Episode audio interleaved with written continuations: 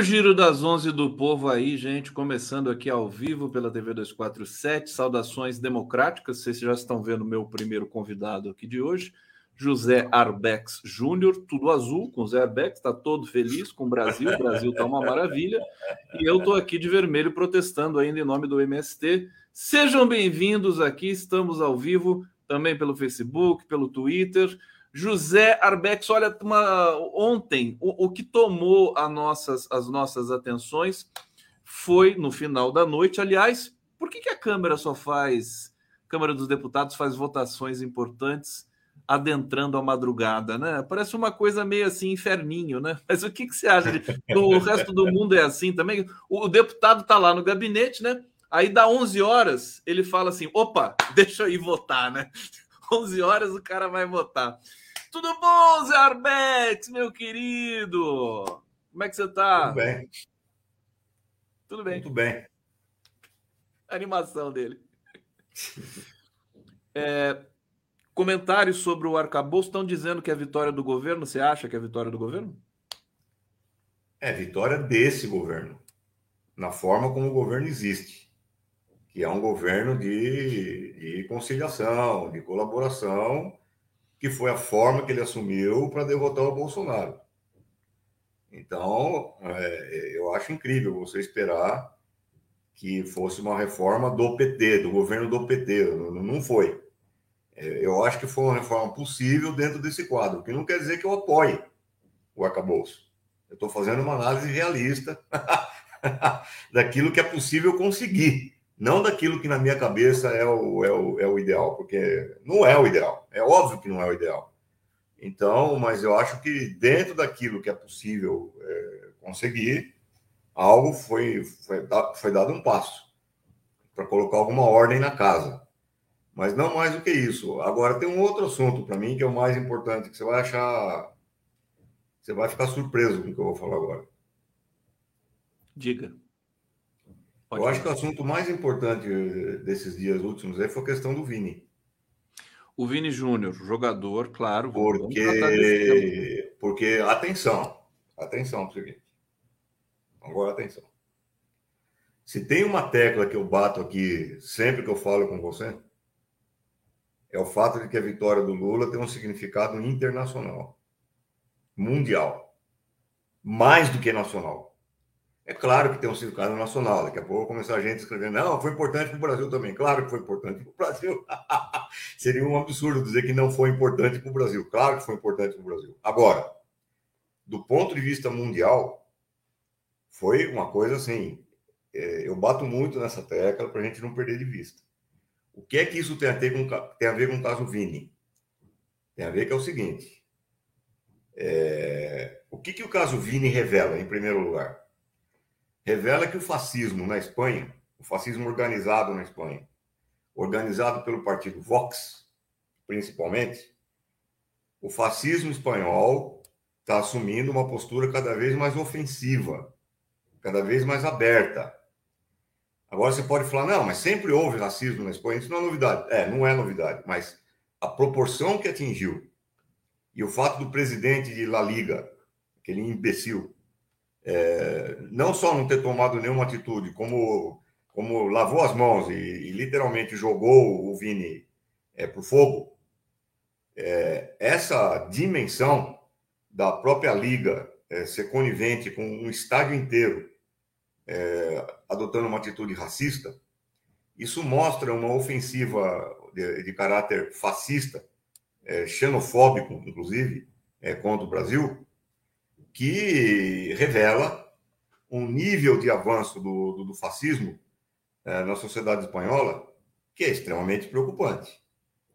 Por outro lado, é, convém, convém também a gente fazer as relações que têm que ser feitas.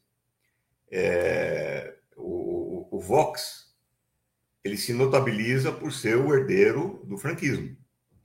E Uh, o franquismo, é, é o, Francisco Franco é o cara lá, o ditador da, uh, da Espanha, que se notabilizou no mundo, principalmente pelo, pela, pela tragédia, pelo massacre de Guernica, que foi imortalizado pelo Pablo Picasso, naquele famoso quadro dele lá, em que o, o Franco ele faz uma aliança com Hitler e o Hitler bombardeia a população civil de Guernica, massacra a população civil de Guernica. Portanto, nós estamos falando de um partido, o Vox, que é o herdeiro direto de uma tradição nazi-fascista. Não por acaso, e aqui é que as coisas começam a se, a se, a se articular de uma forma, de uma forma bem interessante, uma das datas mais importantes para o Vox é o dia 2 de janeiro. Sabe por quê? Porque no dia 2 de janeiro de 1492 foi uh, uh, uh, entregue as chaves de Granada pelo último rei árabe da Andaluzia. Foi o ano da, da, descoberta da América também. Sim, da, descoberta, entre aspas. Né? Um, é, não, descoberta é, não, do, do, genocídio, do início da do genocídio. do genocídio aqui. Então, é, em, mil, em 2 de janeiro de 1492, o Boabdil, que era o, o, o, o califa lá em Granada, ele entrega simbolicamente as chaves do Alhambra, que era o palácio, do magnífico palácio, aliás, é, da, da, da, dele, ele entrega as chaves para Isabel de Castela e para o Fernando de Aragão, cujo casamento daria origem ao país Espanha, que nós conhecemos hoje. E o Vox celebra essa data como a data da alma espanhola. Porque ao expulsar os árabes, os islâmicos e depois os judeus, ao derrotar os árabes islâmicos e expulsar os judeus naquele momento, e depois expulsar os árabes islâmicos também é, da Espanha, você estaria o quê? Purificando a alma espanhola a Espanha estaria se reencontrando com a sua uh, identidade cristã pura, não maculada pelo invasor árabe, pelo invasor islâmico, pelo judeu, é, mas pelo encontro com a cristandade na sua expressão mais elevada. O que por si só já é uma estupidez, porque Cristo era palestino. Então, mas enfim, tudo bem. Então a Espanha reencontra uh, a sua cristandade mais elevada e isso faz da data de, de, de 2 de janeiro uma data sagrada para o Vox, que eles qualificam ali na Espanha como La Toma, ou La Reconquista, que é quando a Espanha reconquistou o seu lugar eh, pela cristandade no mundo. Só que dentro da Espanha você tem, evidentemente, resistências a isso, e você tem grupos, você tem eh, manifestações eh, em que eles fazem ao contrário, que La Toma foi uma tragédia, a, a Reconquista foi uma tragédia, porque ela encerrou um capítulo de dez, quase 10 séculos na história da Península Ibérica, em que houve uma troca importantíssima, riquíssima, troca cultural, troca de costumes, troca de hábitos alimentares, hábitos higiênicos, troca de conceitos filosóficos, propiciados pelo encontro entre a cultura árabe islâmica e a cultura uh, europeia. Uh, isso foi propiciado pela Andaluzia. E quando o Vox assume essa atitude é, de, de, de, de, dizer, não, não, nós somos a Espanha pura, nós somos a Espanha verdadeira, nós somos a Espanha cristã, manifestando ódio pelo estrangeiro, particularmente pelo estrangeiro árabe islâmico, é o, a própria, o próprio conceito racial de uma Espanha branca que está é, norteando aí o, o, Vox. Bom, o que, que isso tem a ver com Lula e tem a ver com o Brasil? o Lula e o que Lula, tem a ver com o Vini também. O né? governo, o que, que, tem a ver com o Vini? O governo Lula adotou uma, uma, uma atitude, eu francamente eu fiquei surpreso, positivamente surpreso, quando ele convoca a embaixadora da Espanha e fala: escuta aqui, ó, racismo não, mocinha. Você pode se explicar. Meu, o governo Lula adotou essa atitude. Isso é uma atitude de enfrentamento do racismo do fascismo europeu. Vamos lembrar o que o Lula, Lula falou na coletiva em Hiroshima, já no falou primeiro na momento. coletiva em Hiroshima. Quer dizer, você está tendo um governo, pelo menos um governo no mundo, um pelo menos, que se chama governo Lula, que está dizendo fascismo não, racismo não. Porque não os europeus estão todos fazendo vista grossa, né? Todos fazendo vista grossa, calando a boca, fingindo que não é com eles. O governo Lula está dizendo não. E eu aqui, eu aqui, peço licença a quem está nos ouvindo, para dizer o seguinte: macaco é la puta que los parió. Para que eles entendam bem o que, que eu estou. La puta madre que los parió. La reputa madre que les relo parió. Vai se fuder. O governo Lula o governo Lula tomou uma atitude de enfrentamento mundial ao fascismo. Não, isso daí, a hora que eu vi o, o, essa chamada, eu falei, do caralho, do, do, cacete, é isso que tinha que ser feito. E o como você notou, o cara fez isso na G7.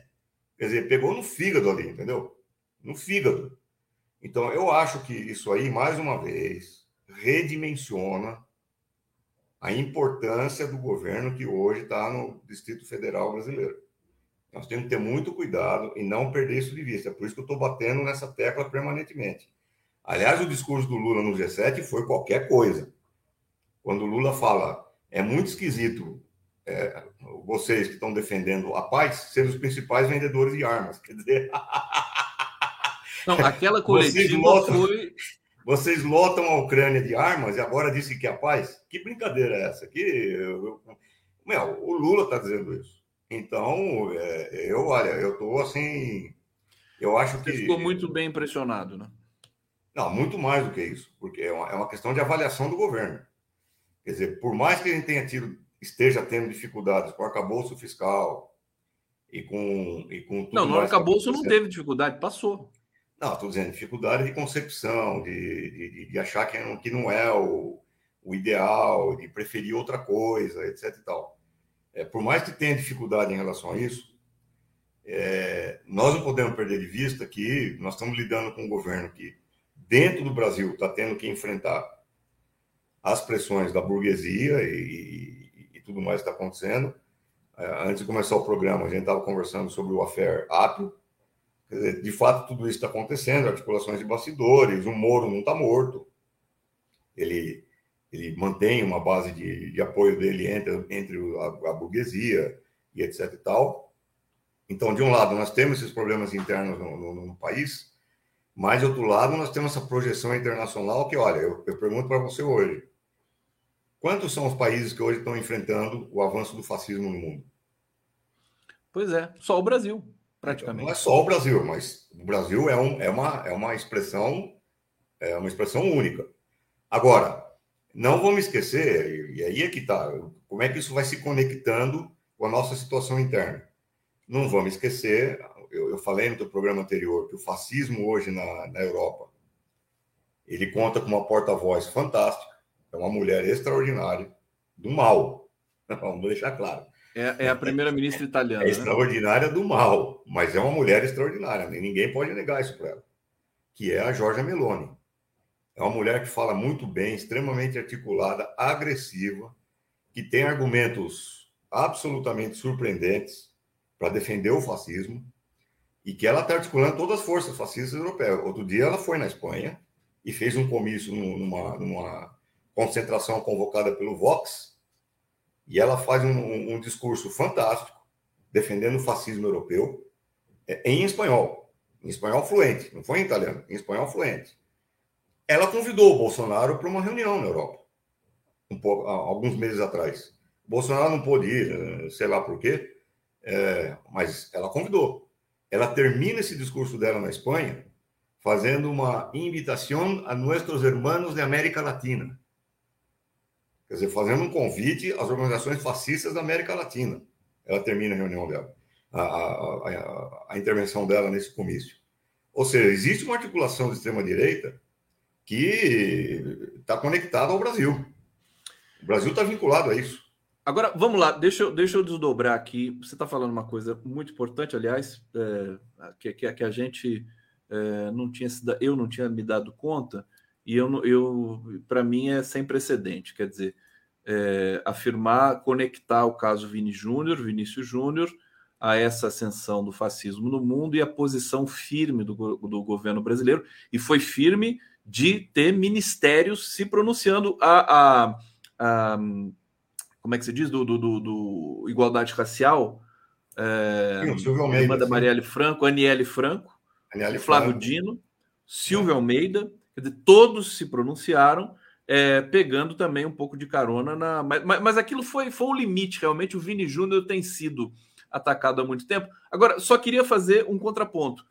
A Espanha, depois dessa chamada do governo brasileiro, Abrex, ela prendeu sete cidadãos ali, né? que foram já identificados. Já estão soltos.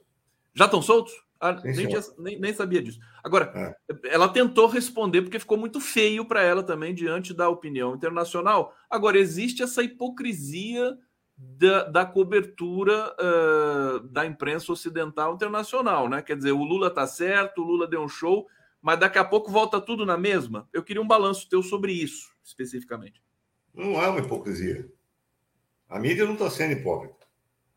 A mídia está sendo o que ela é uma arma na mão do imperialismo. Ela está fazendo o papel dela. Quer dizer, se você. O que, que o Lula falou? Se você pegar o discurso do Lula no G7, você vai ver que em um determinado momento ele diz o seguinte: que todos, todos os países que estão em guerra deveriam ter o mesmo tratamento. E aí ele cita explicitamente o Oriente Médio, a África, país da África, país do Oriente Médio. Quer dizer, é, é, todos deviam ter o mesmo, o mesmo tratamento. Olha lá, seja bem. A Alexa está aqui querendo participar do programa. É. Né? Por, que, que, por que, que é só a Ucrânia que está recebendo essa, toda essa atenção na mídia? O Lula falou isso. Isso é uma dimensão da guerra, da, da, da guerra cognitiva. É, então, o, o que está acontecendo aqui é que nós temos uma mídia conivente com, a, com, a, com as articulações desse palhaço chamado Zelensky, para produzir uma, um conflito cada vez mais grave com a Rússia. O Zelensky, evidentemente, é um pau mandado, é um fantoche é, na mão dos Estados Unidos. E eu não estou dizendo isso como uma avaliação do Arbex, uma interpretação do Arbex. O cacete, é só você pegar o fato de quando, quando o Zelensky assumiu, ele assumiu com o discurso de que vamos fazer o um acordo de Minsk, vamos fazer um acordo de paz.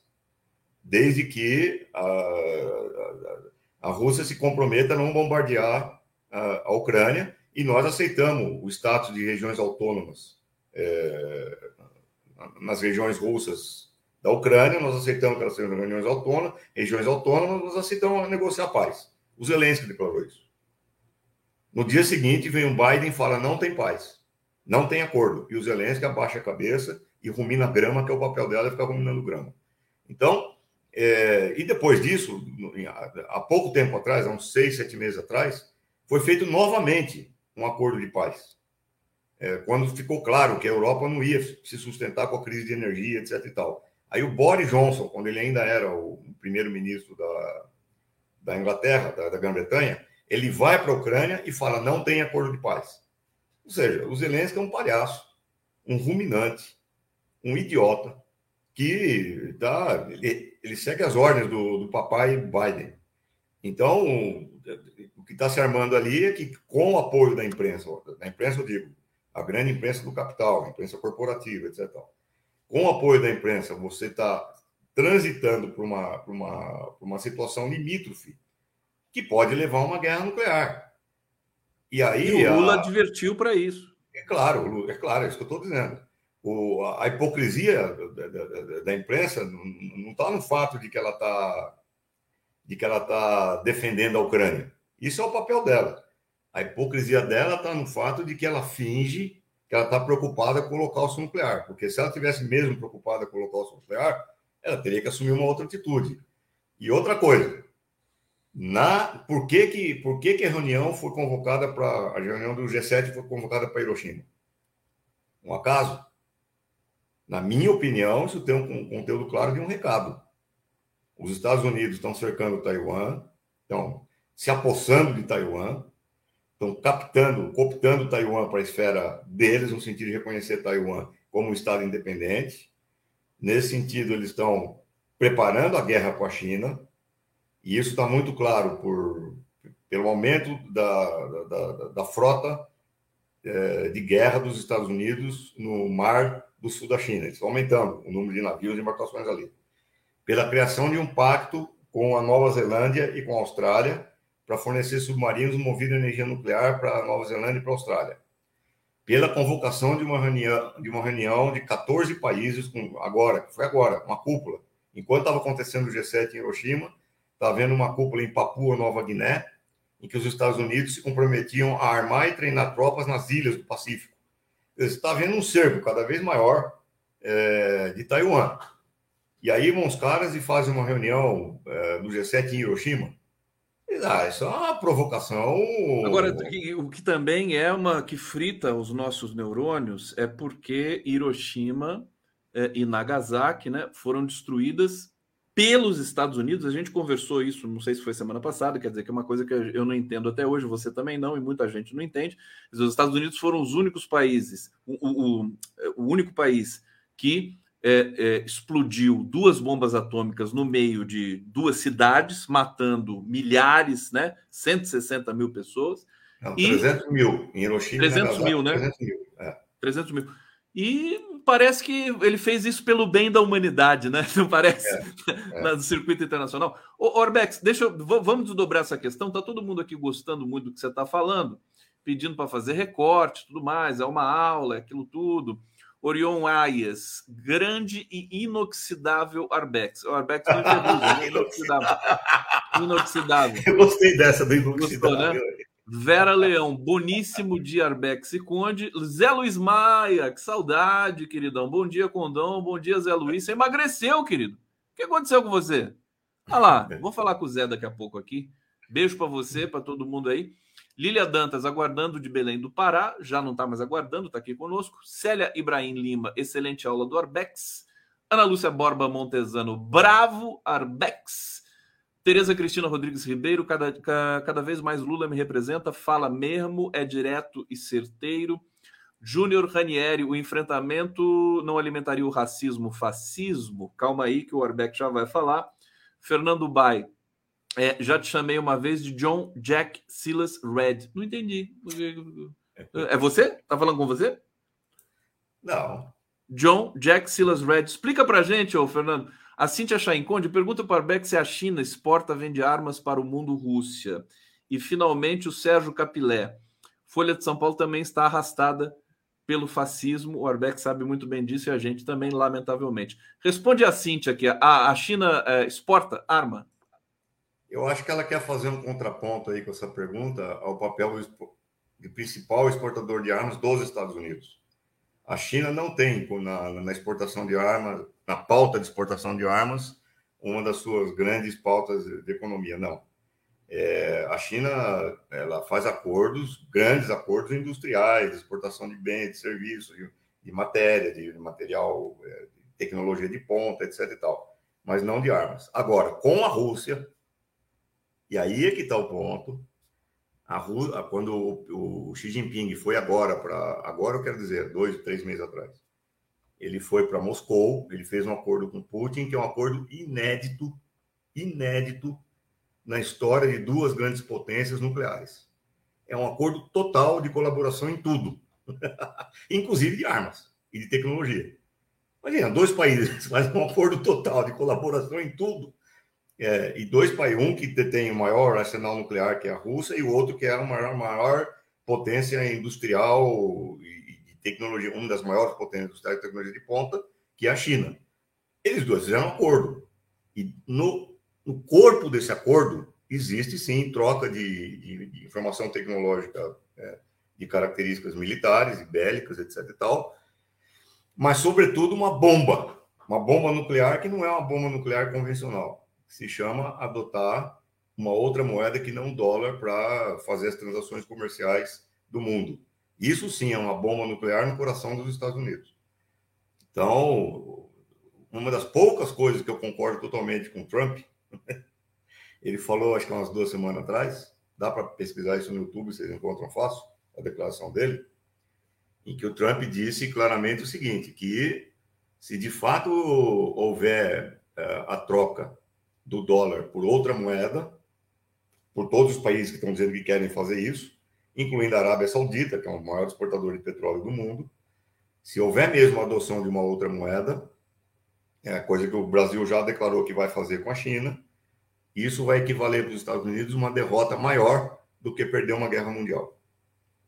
Maior do que perder uma guerra mundial. É, a frase dele, só, só para porque você pediu para eu procurar aqui, é o seguinte, né? Ele disse: é, o dólar está colapsando e, e, essa será a nossa maior derrota em 200 anos. Isso. É, exatamente. Então, é o seguinte: E... Peraí, Arbex, deu, deu, deu um pequeno. Tem uma oscilação aqui no teu sinal. Não sei se você está me ouvindo. Arbex, deixa eu só pedir para você. Deu uma oscilação aqui, sua internet deu uma oscilada. Vamos, deixa eu aguardar um pouquinho para ver se estabiliza. Espera só um pouquinho, deixa estabilizar e aí você então, retoma o seu raciocínio. Aí, tá, ele está fazendo não, sabe por que ele está fazendo não? Para ver se voltou, né? Não é? Não, é que a minha internet não oscilou. Não? Não. Não oscilou a sua internet? Pode não. ter sido a minha. Pode ter sido a minha. Mas, tua, você que oscila. Mas agora estamos aqui te ouvindo. Você é que é um oscilão. Você é um oscilão. então, então retoma quando o seu teve, raciocínio. quando teve o um acordo entre Moscou e, e, Pequim, no dia seguinte eu vim aqui no teu programa e falei: esse é o acordo do século XXI, porque é o acordo que vai, é, que vai colocar a Eurásia, já que você pega as duas potências mais importantes da Eurásia, são Rússia e China, você coloca a Eurásia no centro do tabuleiro mundial é, de tudo, das trocas comerciais, do, do número de armas, dos arsenais nucleares, é, da reserva de, de energia, da reserva de matéria-prima e etc e tal, a Eurásia está no coração do século XXI. Esse acordo colocou a Eurásia no coração do século XXI sem a participação dos Estados Unidos. Sem a participação dos Estados Unidos. Eu falei isso aqui no teu programa. Então, é, e a mídia, ela não, não ela não, se, você lê os jornais, você nem percebe que aconteceu isso daí. Ela deu mais importância para a viagem do chanceler do Japão para a Ucrânia. Imagina, o chanceler do Japão foi visitar a Ucrânia. A mídia deu mais destaque para essa viagem do que para o acordo entre Putin e Xi Jinping. Claro. Agora, das duas, uma. Ou, a, ou os jornalistas são analfabetos e não conhecem nada de nada, nem de história, nem de porra nenhuma, ou são mal intencionados. Ou os dois. Na minha opinião, é os dois. Dizer, você tem um monte de jornalista que é analfabeto, não entende nada de nada, e fica aí. E, vamos, e vamos, vamos para o pior de tudo, então. Eu já vou dizer para você o que é. Antes, quero trazer aqui comentário da galera, que a Neuza está dizendo aqui, picotou né, a imagem do Arbex. O Sérgio Capilé aqui oscilou também, deu umas congeladas na imagem no áudio do Arbex e a Maria Clara Santana. Sim, foi o Arbex. É culpa do Arbex. É isso que eu estou falando. Ah, Pipocou o Arbex. Pipocão. Ô, Pipocão. Tá certo. Olha só, gente. Desculpa aí. O pessoal está em casa, fazendo almoço, escutando o nosso giro aqui, o Arbex.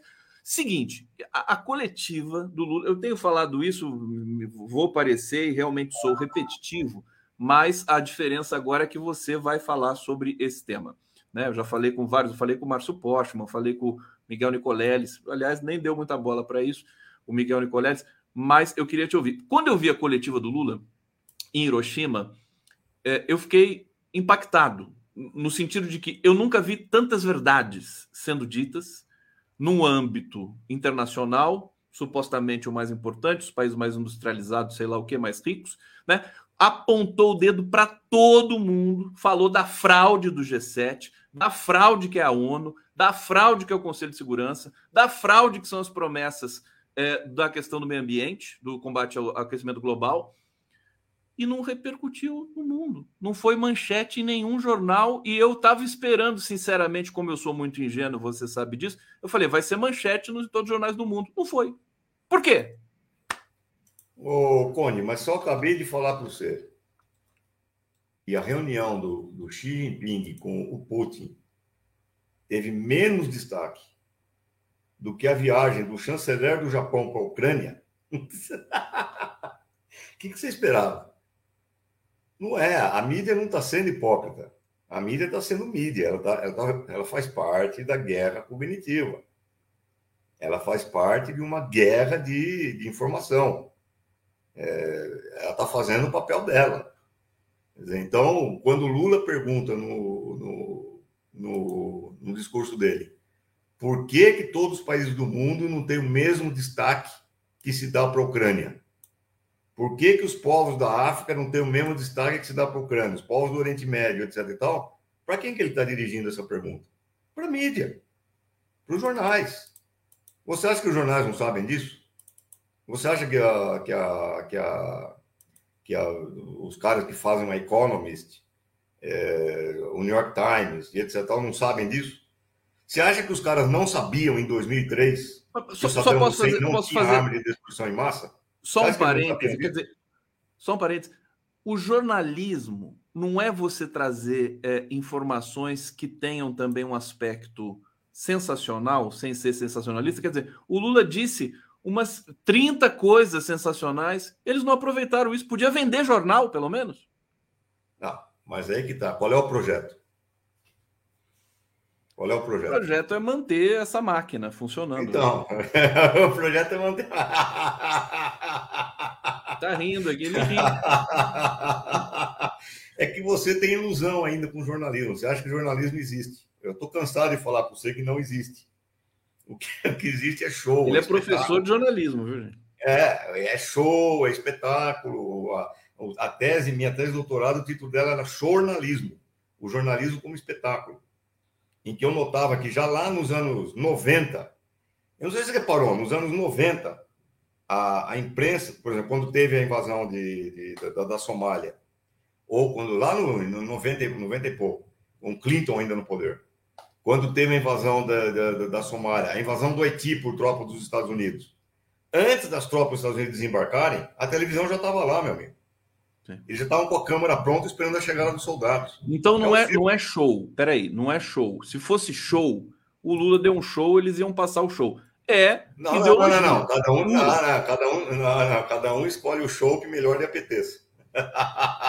Mas o cara falar que a ONU é uma fraude não é uma coisa que merece, merece ser noticiada? Depende Bom, eu já entendi, já entendi, já entendi. Não, não, não, não entendeu não. Eles noticiaram. Você não pode falar que eles não noticiaram. Eles noticiaram, tá lá. Só que como eles noticiaram, esse é o problema. Você pode dar uma puta manchete, ou não é uma fraude, afirma Lula. Ou você pode dar uma notinha de rodapé, que é o que eles fazem. Eles dão uma notinha de rodapé. Seria uma então, manchete. Você não, pode dizer, você não pode dizer que eles não noticiaram. Eles noticiaram, sim, senhor. Só que noticiaram do jeito deles. Então, é, como eu estava dizendo, é óbvio que eles sabem disso tudo. Não é o Arbex que é um gênio e é o único que descobriu isso. Claro que eles sabem disso tudo.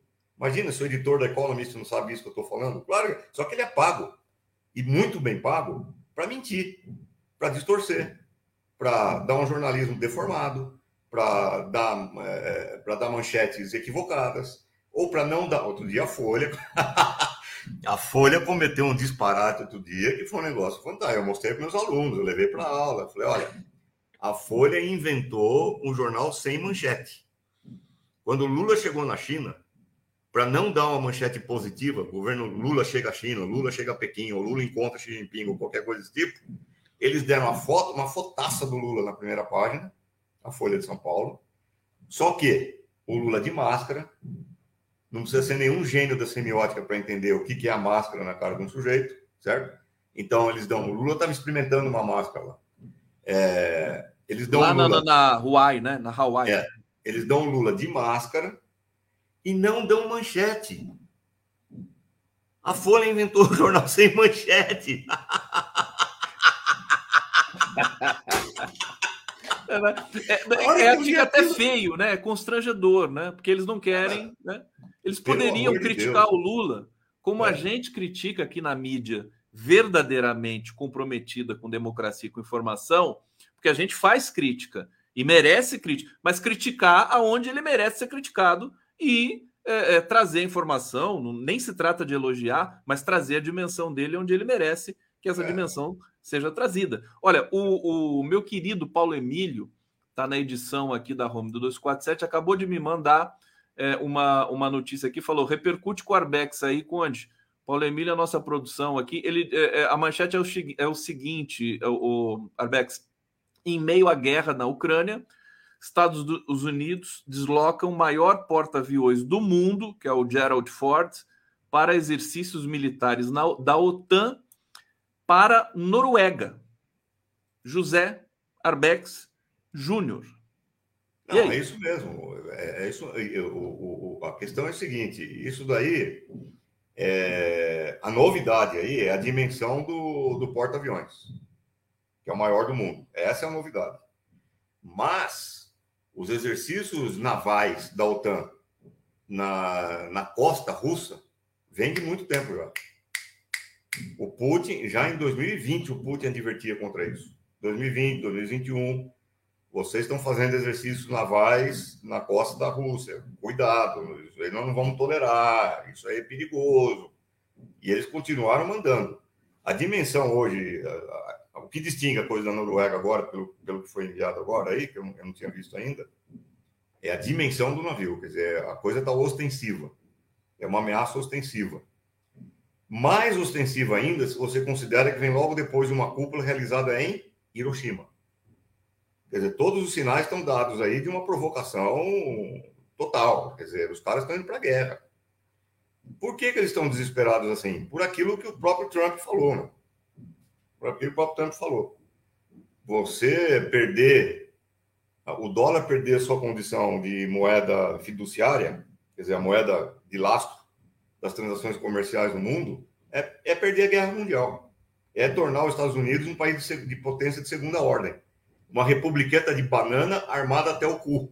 Porque já é foi. É, olha só que já foi. É, a gente achava que os Estados Unidos não iam sofrer golpe, quase sofreram. É, e o fascismo imperando lá também com Trump e, e congêneres, né? Desculpa, só para. Exatamente, é uma republiqueta de banana. Os Estados Unidos estão virando uma republiqueta de banana. Esse é o desespero. E para não e para não e, e para não deixar isso de graça, eles vão eles vão não sei qual é o limite que eles podem chegar, entendeu? Não sei qual é o limite. Não sei até que ponto a demência pode prevalecer. Ô, Arbex, deixa eu, guerra nuclear.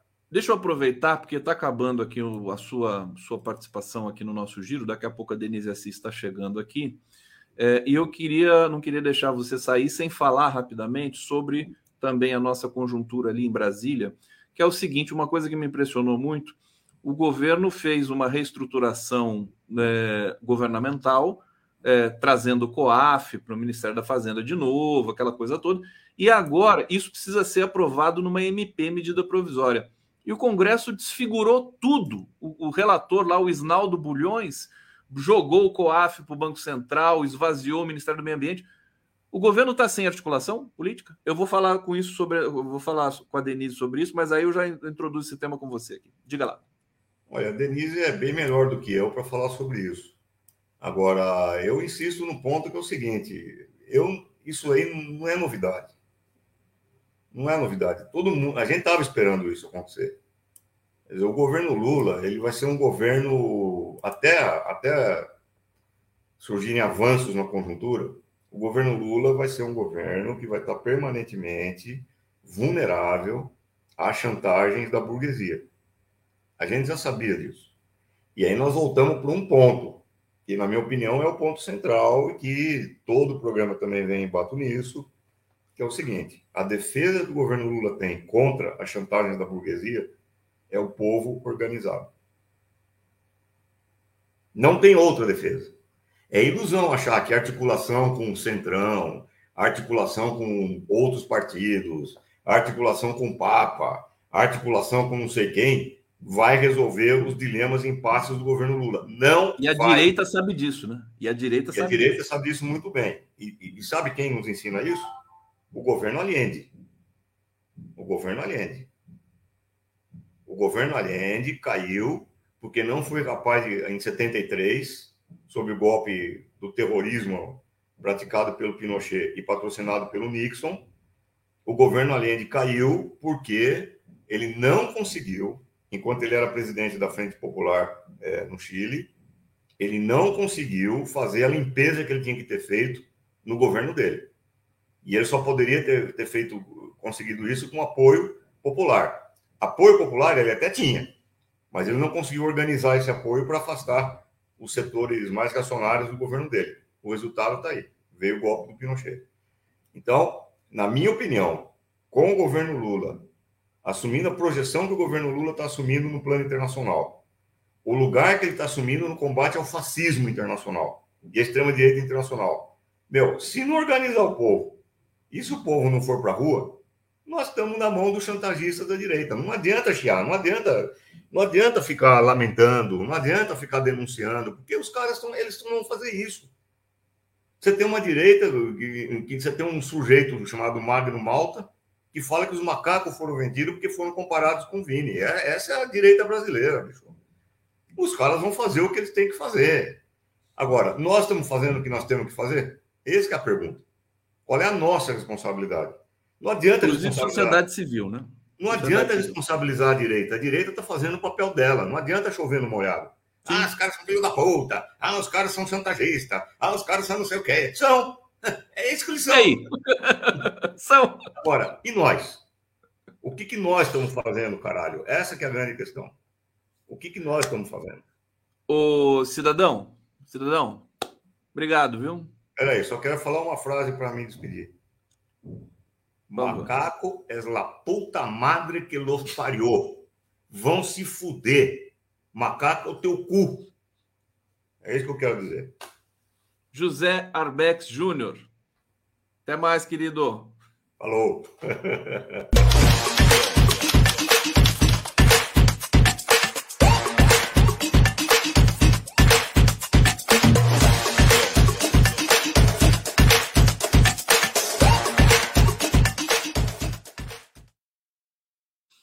Ô, Denise, o Arbex. Você conhece, conhece, o Arbex? Denise, abre o teu, teu áudio aqui, porque eu, ele está aqui no bastidor ainda. É, e ele, enfim, deu aqui toda deferência também para sua chegada, que é uma das grandes jornalistas também, que eu tenho sempre o prazer de recebê-la no giro das sons, cantando. Tudo bom, Denise? O Arbex está bravo, Denise. Tudo ótimo. Quero dar um bom dia para você, a nossa comunidade, e um bom dia para o Arbex, que me, me deixou assim no, no é, é, com a sua fala contundente no ponto alto do programa e me deixou uma grande responsabilidade manter esse pique, Arbex. Eu acho que o Arbex tem toda a razão de estar nesse diapasão aí de, de enfurecimento, é, não só pelo, por todos os temas é, e principalmente o racismo que graça no mundo e no Brasil, é, como principalmente por essa esse é, esse momento do nosso governo que, embora tenha é, obtido algo parecido com vitória na aprovação do arcabouço, porém não podemos considerar assim, porque tudo isso está num bojo, e o Arbex tem razão, é, de uma luta de classe que se aguça. Nós estamos vivendo o acirramento da luta de classe da elite burguesia contra um governo eleito pelo povo e que não votou nesse projeto que está se estruturando. Então, o Arbex tem razão ao lembrar o Allende que não só é, passou por todos aqueles momentos semelhantes ao que nós estamos passando, que é esse estrangulamento, essa corda no pescoço, é esse é, estrangular do governo, né? essa força da elite e do capitalismo, que você sabe, é, o, o Ai, meu Deus, aquele é, rapaz que faz sempre entrevista aí, o Mascaro.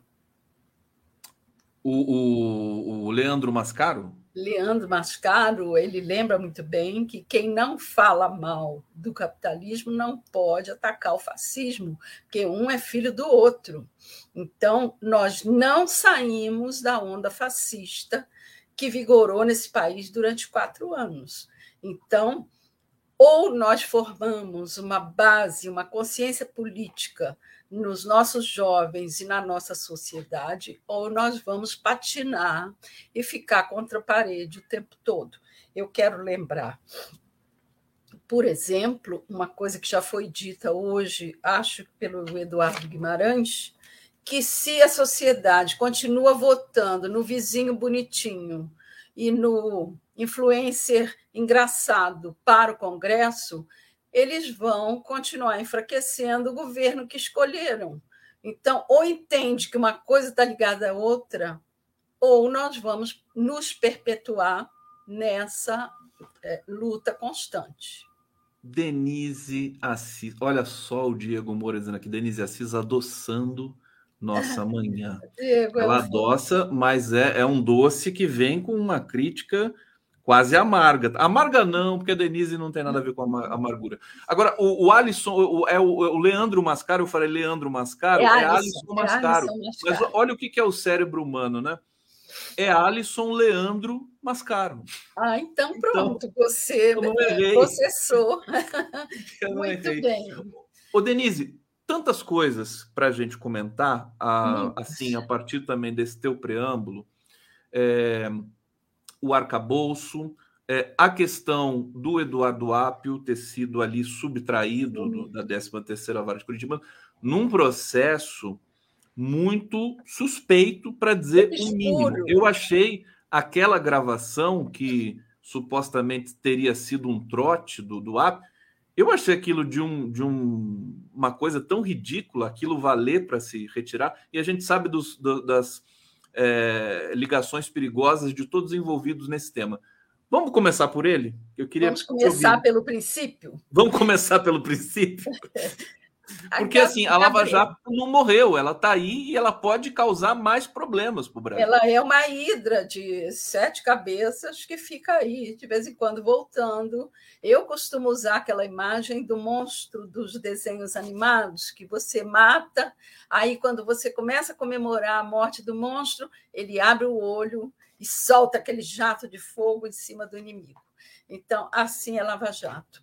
Ela não morreu, ela está aí bem viva e, de uma forma surpreendente, eles conseguiram manobrar a tal ponto que reconfigurou a Lava Jato, mais ou menos no desenho que ela tinha quando existia o Moro. Né?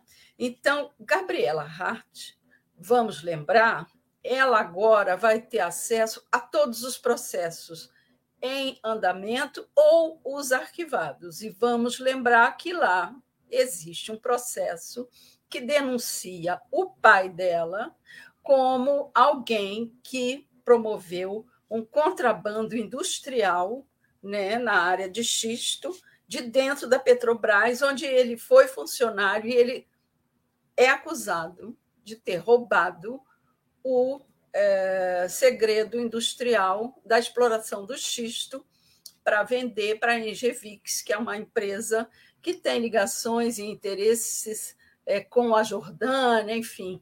É um papo complicado, mas ela tinha todo interesse em voltar e colocar a mão nessa documentação. Outra coisa, é, o Eduardo Apio, o juiz, ele foi é, arrancado, esse é o termo, arrancado do cargo é, sem direito à defesa. Ele tem 15 dias para se pronunciar, porém, ele poderia muito bem ter respondido a essa acusação no exercício do cargo, porque isso não é, é quer dizer, se houve o tal telefonema, é gravíssimo. Porém, esse telefonema ele está cercado de uma série de questões que a gente não precisa ser um gênio da lâmpada, nenhum uma, um, um, jornalista investigativo de alto quilate para perceber que existem lacunas e existem perguntas que não foram feitas. Esses meus colegas têm mania de deixar aquela pergunta de continuidade sem ser feita. Isso me deixa doente. Por exemplo, vamos lá. É, o João Malucelli, ao receber um telefonema estranho, ele simplesmente dá continuidade. Agora, como que você continua a conversar com um estranho que está te fazendo perguntas mais estranhas ainda, sem desligar o telefone? E por que, que tem alguém na sala filmando essa conversa? E por que, que alguém que está filmando essa conversa entrega depois esse material, coincidentemente, para um senador que foi juiz dessa vara que se chama Sérgio Moro. Então, assim, a primeira pergunta é: por que o João Malucelli não desligou o telefone? A segunda pergunta é: por que, ao ser entrevistado, o Sérgio Moro, ao dizer fiquei sabendo, recolhi o material e fui lá denunciar. Bom, tem aí um caminho a ser perseguido. Fiquei sabendo como? Pelo genro. Recebi, recolhi o material. Que material? Em que suporte técnico? Encaminhou para quem? Por quê? Se ele não está em Brasília como senador, como assim que ele encaminha um material recolhido por quem? Né? Por que, que tudo é, é, que essas pessoas fazem fica tão organizadinho e tem um encaminhamento tão arrumado? Né? Então, essas são perguntas que a gente tem que fazer. Ou então você não investiga coisa nenhuma e desce do caso, desce daí. Né? Então, assim, Ali... Ninguém faz essas perguntas, né, Denise? Quando tem a oportunidade de fazer os nossos colegas. Não, aspas, né? exatamente. Né? É aquela mesma história daquela pergunta que não foi feita ao Vilas Boas, lá naquela entrevista, quando ele diz é, algo sobre o, o Twitter. É, faltou, agora está me dando um branco, mas tem uma pergunta ali que faltou. É, outras situações é, quando o Malhães, o torturador, foi entrevistado, que disse: Ah, eu joguei o corpo do Rubem Paiva no Rio Paraíba, na altura da serra. Ninguém perguntou em que trecho. Ninguém disse para ele: escuta, o Paraíba na serra tem a profundidade de um metro, se isso, em algumas ocasiões. Por que, que esse corpo não agarrou nas pedras que fazem o leito do rio, entendeu? Então, são perguntas de desenvolvimento do, do, da entrevista que você não pode deixar passar. Então, assim, fiquei sabendo por quem, quando, quem notificou o senhor que isso estava a página página 1 do, do manual do jornalismo, né, Denise? Que é uma coisa é impressionante. É básico, né? Não conte. Básico. Ô, ô Denise, olha só essa uh, trabalho da Denise aqui de apuração fantástico. Eu tinha até esquecido, Denise, que o pai da Gabriela Hart estava, estava envolvido com essas questões também. Não podemos é, esquecer é uma, isso. Não podemos. É uma imundice assim sem tamanho. E eu me surpreendi com a rapidez com que o Apio foi destituído. Exatamente. E, e lo, minutos depois de ter dado aquela entrevista na Globo News. É fato, e isso eu apurei também com colegas nossos, que o Apio falou demais. Né? É, aparentemente ele falou coisas, ele foi, foi com muita sede ao pote. Mas ele ser desligado com essa violência e, e, e com esse é, é, essa, essa razão, quer dizer, é muito suspeito. Por que está filmando aquela ligação? O menino Não. pirralho lá, filho do Malucelli. Quer dizer, aí é uma armação. O Lula tá certo, o Lula, o, o Moro fez uma tem, armação. Tem cara de armação, tem cheiro tem de armação, né? Tem perfil de armação. E outra, uma coisa muito interessante que eu fiz questão de, de observar é que, ao falar do caso de novo, a Globo News falou: ai, ah, vocês viram o livro que ele trouxe foi o livro do Emílio Debrecht, que contém a narrativa petista. Então, assim, vão juntando alhos com bugalhos e formando um discurso é, que condena a priori. E nós não somos juízes, nós somos jornalistas. Então, nós não podemos pegar essas peças para condenar. Você pode até levantar como nós estamos levantando aqui, por exemplo, quem é essa Polícia Federal de Curitiba que fez essa perícia na voz do juiz? Eles têm é, idoneidade, isenção para fazer esse julgamento? Quem mais viu essa voz? Não levaram para o Molina? Tudo bem que o Molina está lá afastado, porque bateu na mulher e tal, mas é um grande perito de voz, é o que todos ouvem.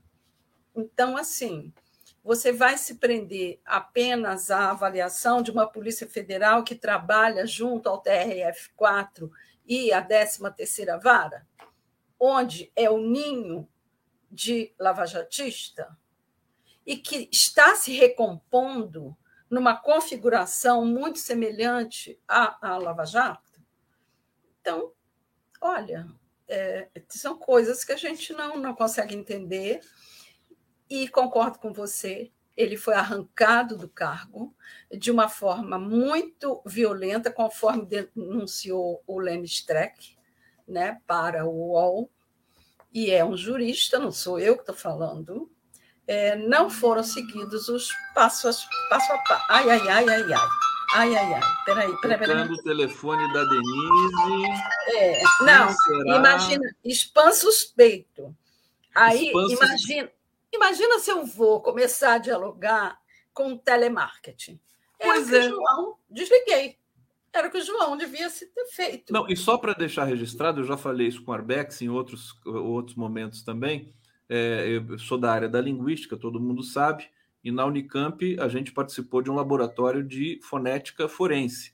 Quer dizer, essa não existe identificação de voz na literatura técnica. Não tem identificação. A voz não é uma impressão digital, era o que a gente ouvia ali, que é a, a questão mais técnica possível. O Ricardo Molina fez ali também a sua formação, é, e, e, que foi depois periciou várias outras coisas, saindo até do eixo da fonética, mas o detalhe é que aquele relatório, aquele parecer da Polícia Federal, aquilo é muito esquisito, essa coisa de menos quatro até mais quatro, a voz é não, mais três do, é, do, do é que aquilo não existe, precisa de um parecer. É, é um de um ninho, outro parecer. Um ninho comprometido. Então, comprometido. assim, desde o fato da sede com que a, a Gabriela voltou ao cargo, estando no movimento de transferência para Santa Catarina, não é muito esquisito que ela, estando pleiteando uma transferência para Santa Catarina, se agarre desesperadamente de novo a um cargo de onde ela já foi saída, inclusive com críticas, porque ela é a rainha do copy cole, né? Copia e cola. Copia e cola. Ô, Denis, deixa eu te perguntar uma coisa.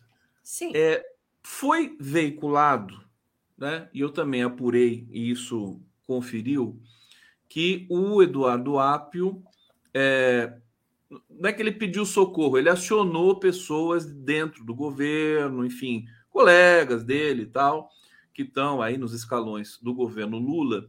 E a informação que a gente tem também é que o governo Lula não quis colocar o dedo nessa questão, ele quer distância. E eu te pergunto o seguinte: é correto? A gente conhece esse cuidado que o PT tem, porque o PT é sempre muito perseguido, mas o PT está querendo distância de muita coisa. Eu acho. Eu queria saber Mas, de você. Sim. É, por exemplo, na campanha ele quis distância do, do vazador lá da, da como chama? Do, do, hacker. Do hacker. É, o hacker, Delgatti. Correto. Porque qualquer movimento nesse sentido, ele seria taxado de suspeito de estar é, pagando alguém que prestou um grande serviço ao PT. Nesse caso agora, eu acho que o governo está certíssimo, porque essa é uma questão jurídica. O PT não pode atropelar os movimentos da justiça, do judiciário. São poderes totalmente autônomos. Então, esse cuidado é procedente. O cuidado que não é procedente foi o cuidado com que o Padilha falou do desmonte do governo entendeu? Aí eu fecho com o nosso Juarez, inclusive nas cobrinhas, nos asteriscos do final da fala dele, né, dos palavrões. Por quê? Nós não podemos ter um governo que está sob ataque e sem apoio da militância e da sociedade. No momento que você não denuncia que está sob ataque, você não será defendido e ninguém vai se mobilizar para te dar apoio, porque você não está precisando. Está tudo ótimo, está tudo lindo, de acordo com o projeto que foi feito. A fala do Padilha, eu até copiei uma frase para reproduzir aqui. São contribuições que mantêm o espírito inicial da reestruturação do governo Onde, Padilha?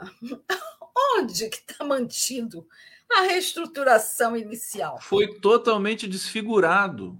Não, o que eu preciso lembrar, e o Padilha deve se lembrar também, porque foi uma, uma imagem que correu o mundo, é que o Lula subiu a rampa com esse governo que ele desenhou. Tinha lá um índio, um negro, um portador de deficiência, um índio não, um indígena, o, o nosso Raoni. Ele levou para a rampa toda a diversidade com a qual ele desenharia o seu governo. Isso foi promessa de campanha, isso foi um compromisso com a sociedade, e foi nesse projeto que o país votou. Sendo um governo de ampla é, costura ou não, um governo de coalizão ou não. Esse era o programa defendido pelo Lula desde a campanha. Quem votou nesse governo, e não foram poucas pessoas, 60 milhões e tantos de brasileiros, sabia exatamente o que ia na cabeça do Lula. E de acordo com os estudos da transição, o diagnóstico foi feito e o Lula esperou o final do relatório para montar o seu governo. Um governo montado com o maior esmero, tentando contemplar todos os segmentos, inclusive a direita, vamos ser francos.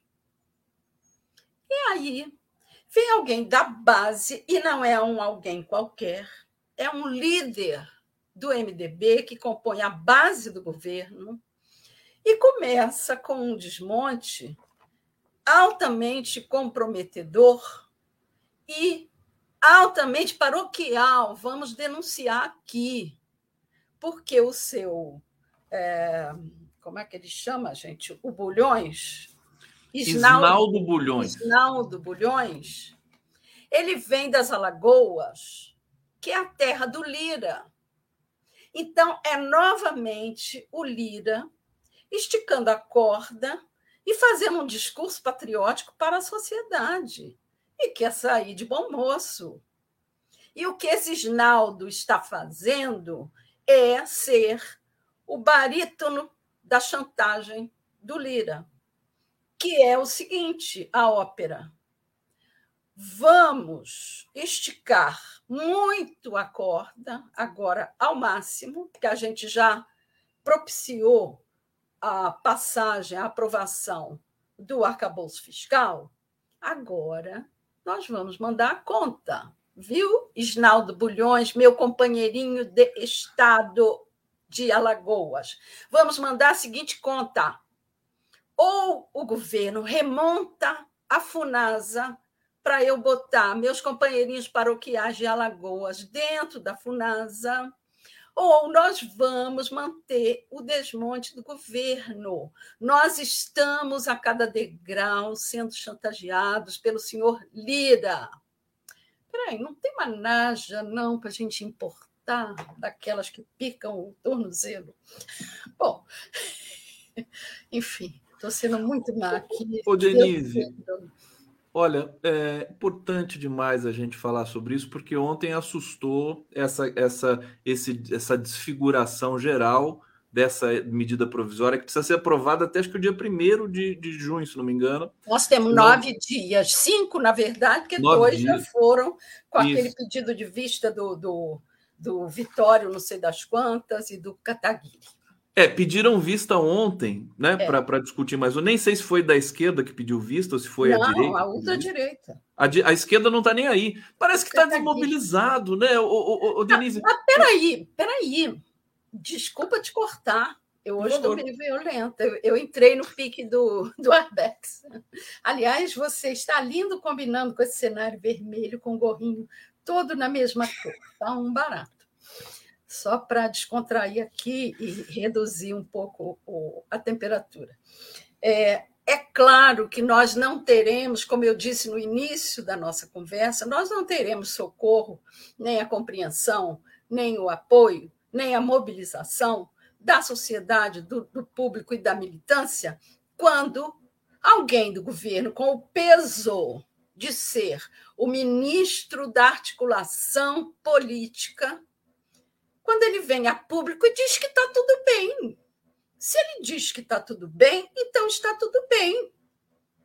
O que ele devia ter feito é, de uma forma polida, política e objetiva, ter dito o seguinte: escuta, estamos passando por um momento difícil em que o Congresso está esticando a corda, colocando em risco o desenho do nosso governo, coisa que nunca, jamais, em tempo algum, nunca antes na história desse país, o desenho de um governo, o desejo, o modelo de governança, de gestão, foi desmontado.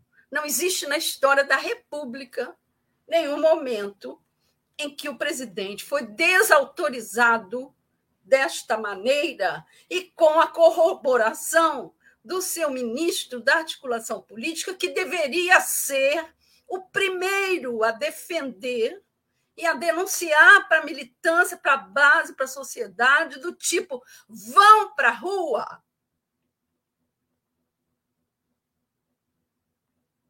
A Denise até se emocionou, porque não é brincadeira isso, gente. Vão para a rua e defendam o nosso governo. O governo precisa ser. A gente precisa dar Nós uma mexida nisso. desmontados. Não vai haver governança possível se não pararem essa chantagem do Lira. O Lira quer a FUNASA e o Lira quer a Codevasf sob domínio dele. Então, o Padilha devia ser correto o suficiente para dizer: ok, nós vamos entregar os anéis, vamos entregar dois dedos em nome da governabilidade e da vigência do nosso governo. Porque o que está acontecendo, Conde, e nós não podemos deixar de ver isso, ah, desculpa, você sabe que eu me emociono. É que o golpe é um moto contínuo. Aí vão dizer, ah, ela tem a teoria da conspiração. Mas não é isso. É porque é um outro tipo de golpe. É um golpe programado para ser feito em etapas. Ele começou lá no dia da eleição. Ele veio para o dia 12, para o dia 24, para o dia 8. E agora ele está embutido. Primeiro, o lawfare, o lawfare era judiciário. Agora ele está dentro do Congresso. Esse Congresso não é um Congresso favorável, político, consciente, porque nós tivemos Congresso de oposição, mas esse é desprovido de qualquer sentimento pátrio. Eles não estão trabalhando pelo país, eles estão trabalhando pelos interesses deles. Ficaram muito mal, já eram mal acostumados e com Temer e Bolsonaro e com um orçamento secreto ficaram muito mais. E o Arthur Lira é essa figura Exatamente. É, é, tentacular, né? O, o, Denise, deixa eu só deixa eu só ler aqui dois comentários aqui do nosso público. Eu ainda quero tratar de mais um tema com você. Sim. Agora, para fechar essa coisa, o governo parece que está com medo do Congresso. Está com medo. medo. E o Padilha traduziu esse medo traduziu quando medo. disse que está tudo bem. Padilha, não está tudo bem, Padilha. Você, como articulador político do governo, é precisa traduzir para a sociedade o que está se passando para que a sociedade se mobilize e apoie o nosso projeto. Essa é a correlação de força que se faz na política. Não, e também, Denise, é a página 1 da, da, da política, da boa política. É Quer dizer, você pede mais para obter menos, mas você tem que pedir mais.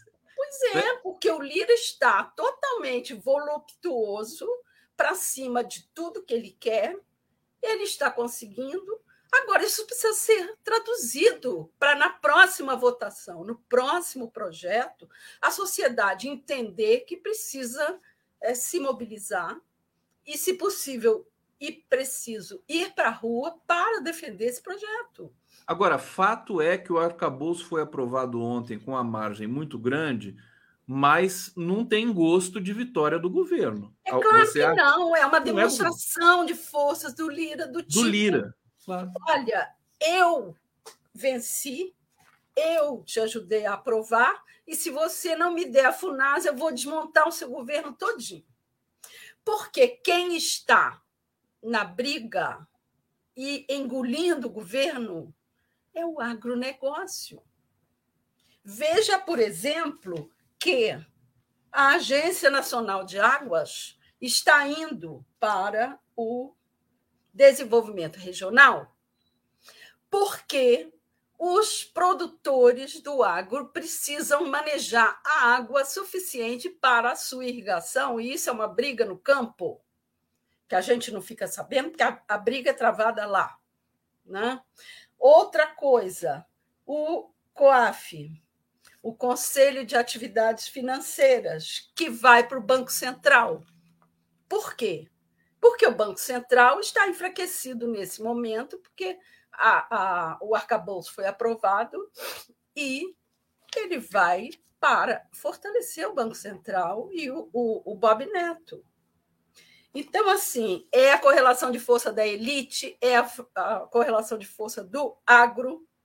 Isso tem contexto. Não adianta a gente ficar contando, Conde, para o público. Olha, então o COAF vai para tal lugar, a Ana vai para tal lugar. Tem que contextualizar, tem que dizer por que está indo. Por exemplo, por que, que a FUNAI está indo para o Ministério da Justiça?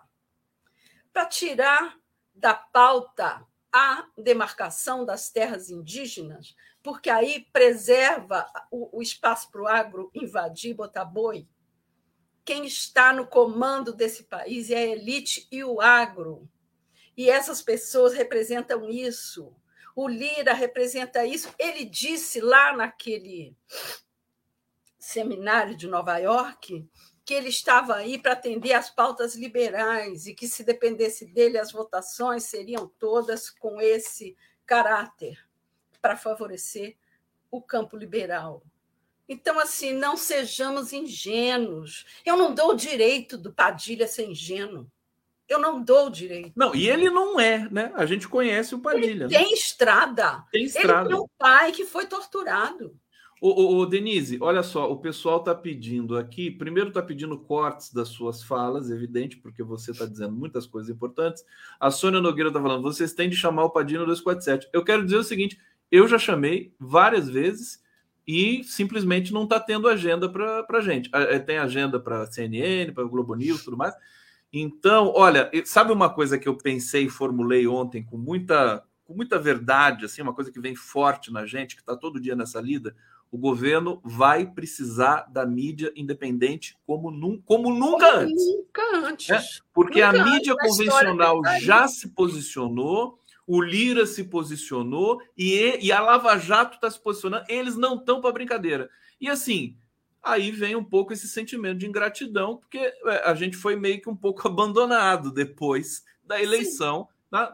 sabe, muita gente vem aqui, dá entrevista, ministro e tal mas é, não é com a mesma atenção de outros carnavais. Atividade de... que vai em outros canais, né? Isso.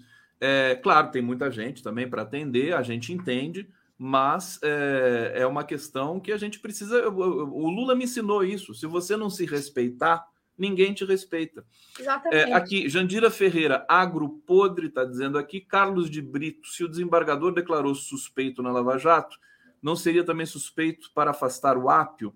já que o motivo da suspeição declarada é a sociedade justamente do seu filho, supostamente ameaçado, com a mulher do Moro. Quer dizer, é, é um processo eivado de tudo que, tudo que é ruim nesse mundo. É a Lava Jato. Ação em família. Ação, ação em família. É, Silvana Costa, o povo mostra o Frankenstein na política, a cabeça do presidente progressista e o corpo, Câmara é, e Senado de centro, extrema-direita. Complicado, é Conde. É isso. É, e tem mais a Raquel Nacles aqui pela despedida do Arbex, adorei.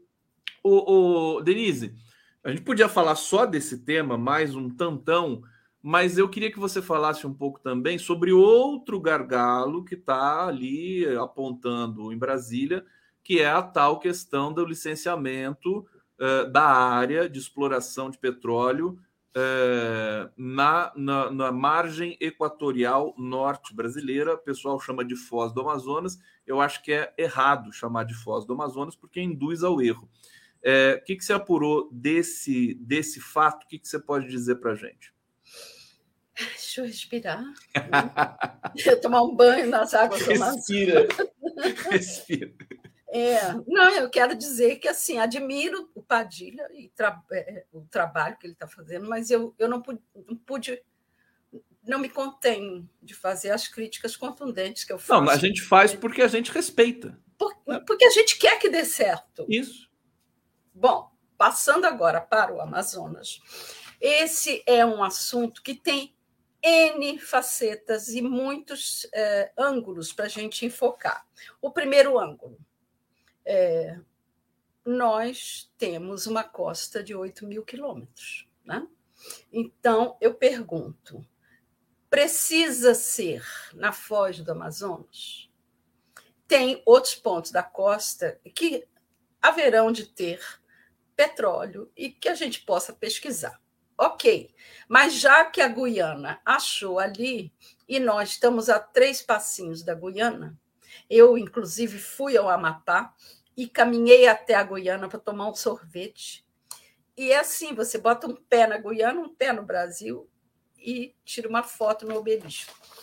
Bom, é, então eu acho cômodo, entendeu? É, a gente dizer, ah, vamos explorar também, porque eles estão se dando bem, estão com uma renda per capita de 10 mil é, dólares por mês e tal. É, então, vamos nesse barco. Isso é um aspecto que eu quero levantar. Precisa ser ali? Talvez não.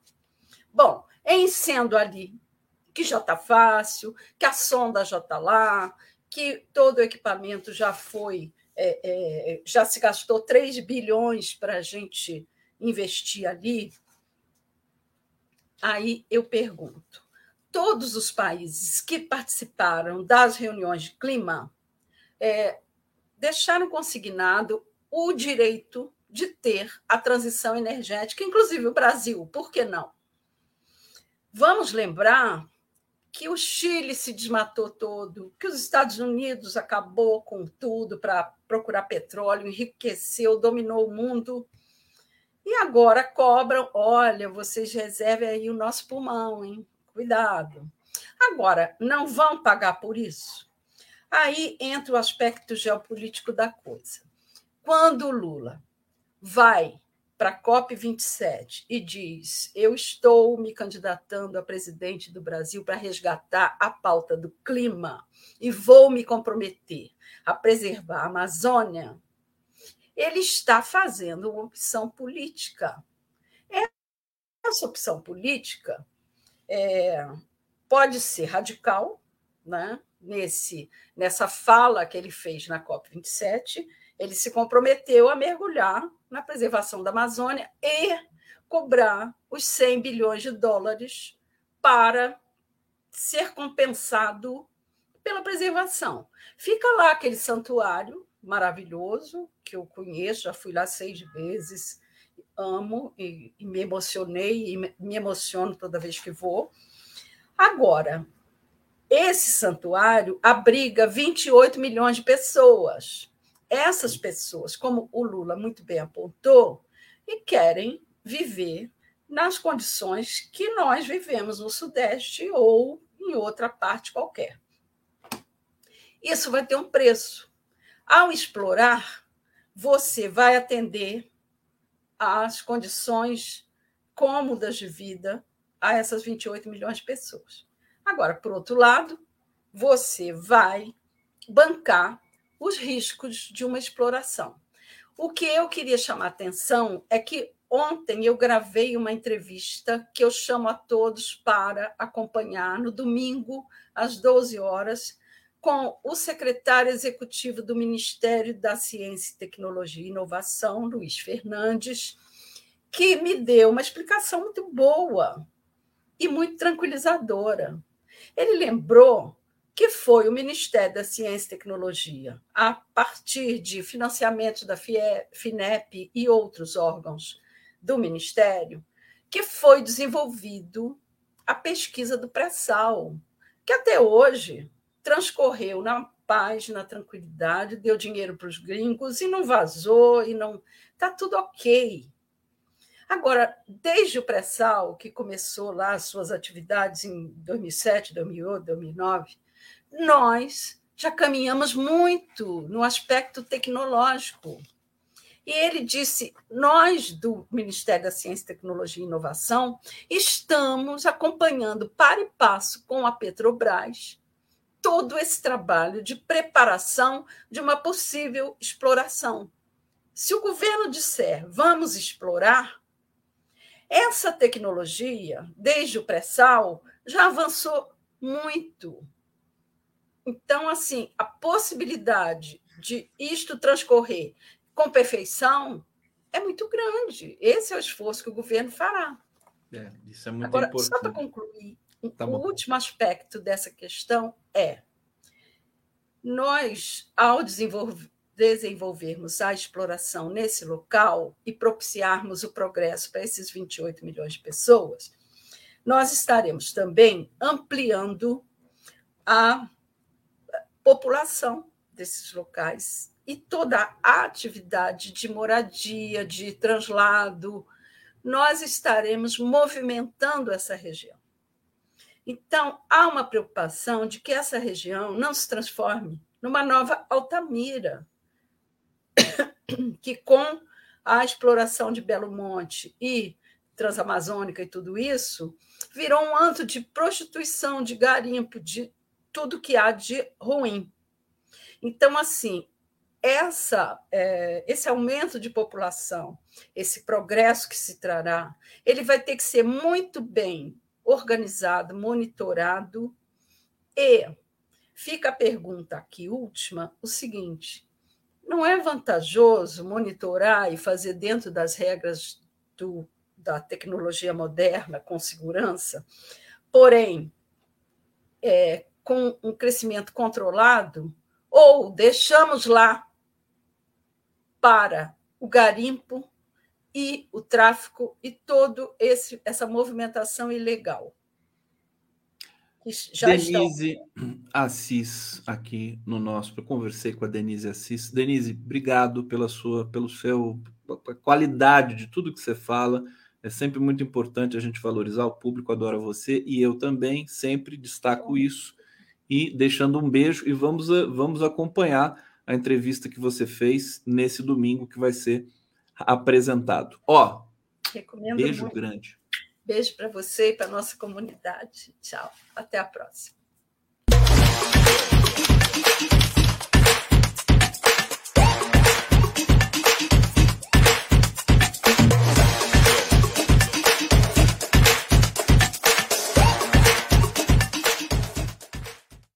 Recebendo agora meu querido Jorge Folena, professor de Direito Constitucional. Deixa eu acionar aqui tudo bonitinho tecnicamente. Folena, seja... ou com fundo, um novo fundo. O Folena é o homem dos fundos, dos fundos bonitos. Isso aí é o Rio de Janeiro, né? Olha só que É coisa. verdade. É o Rio de Janeiro. Depois você fala para a gente dessa tela. Folena, bem-vindo aqui ao nosso, nosso debate.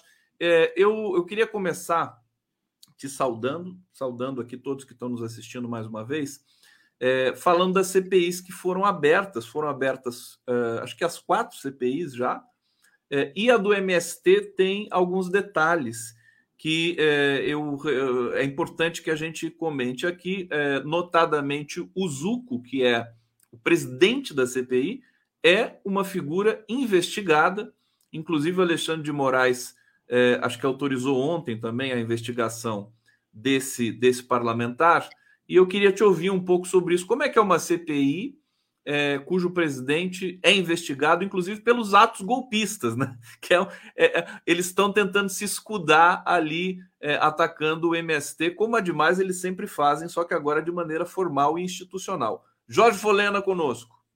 Ô, boa tarde, Conde. Boa tarde para quem está nos assistindo. Uma satisfação estar contigo aí mais uma vez. É muito, uma satisfação muito grande. Conde, olha, não é só o presidente da CPI. O presidente e o relator também, né? O Salles. Salles é o relator. E está sendo também. investigado, é acusado, acusações gravíssimas contra ele, né, por contrabando de madeira, né, derrubada de, de crimes ambientais né, bem variados, quando ele era o ministro do Meio Ambiente no governo, do, no governo anterior, né, no trágico governo anterior que nós tivemos no Brasil. Né, com relação ao, ao presidente da CPI, Conde, é até interessante, eu tive, em, se eu não me engano, em fevereiro desse ano, eu fui convidado para um debate, e ele era o outro, a outra parte do debate. Né? Então, ele lá apresentou as exposições dele e tal, sempre muito né, reacionário, era uma, era uma visão.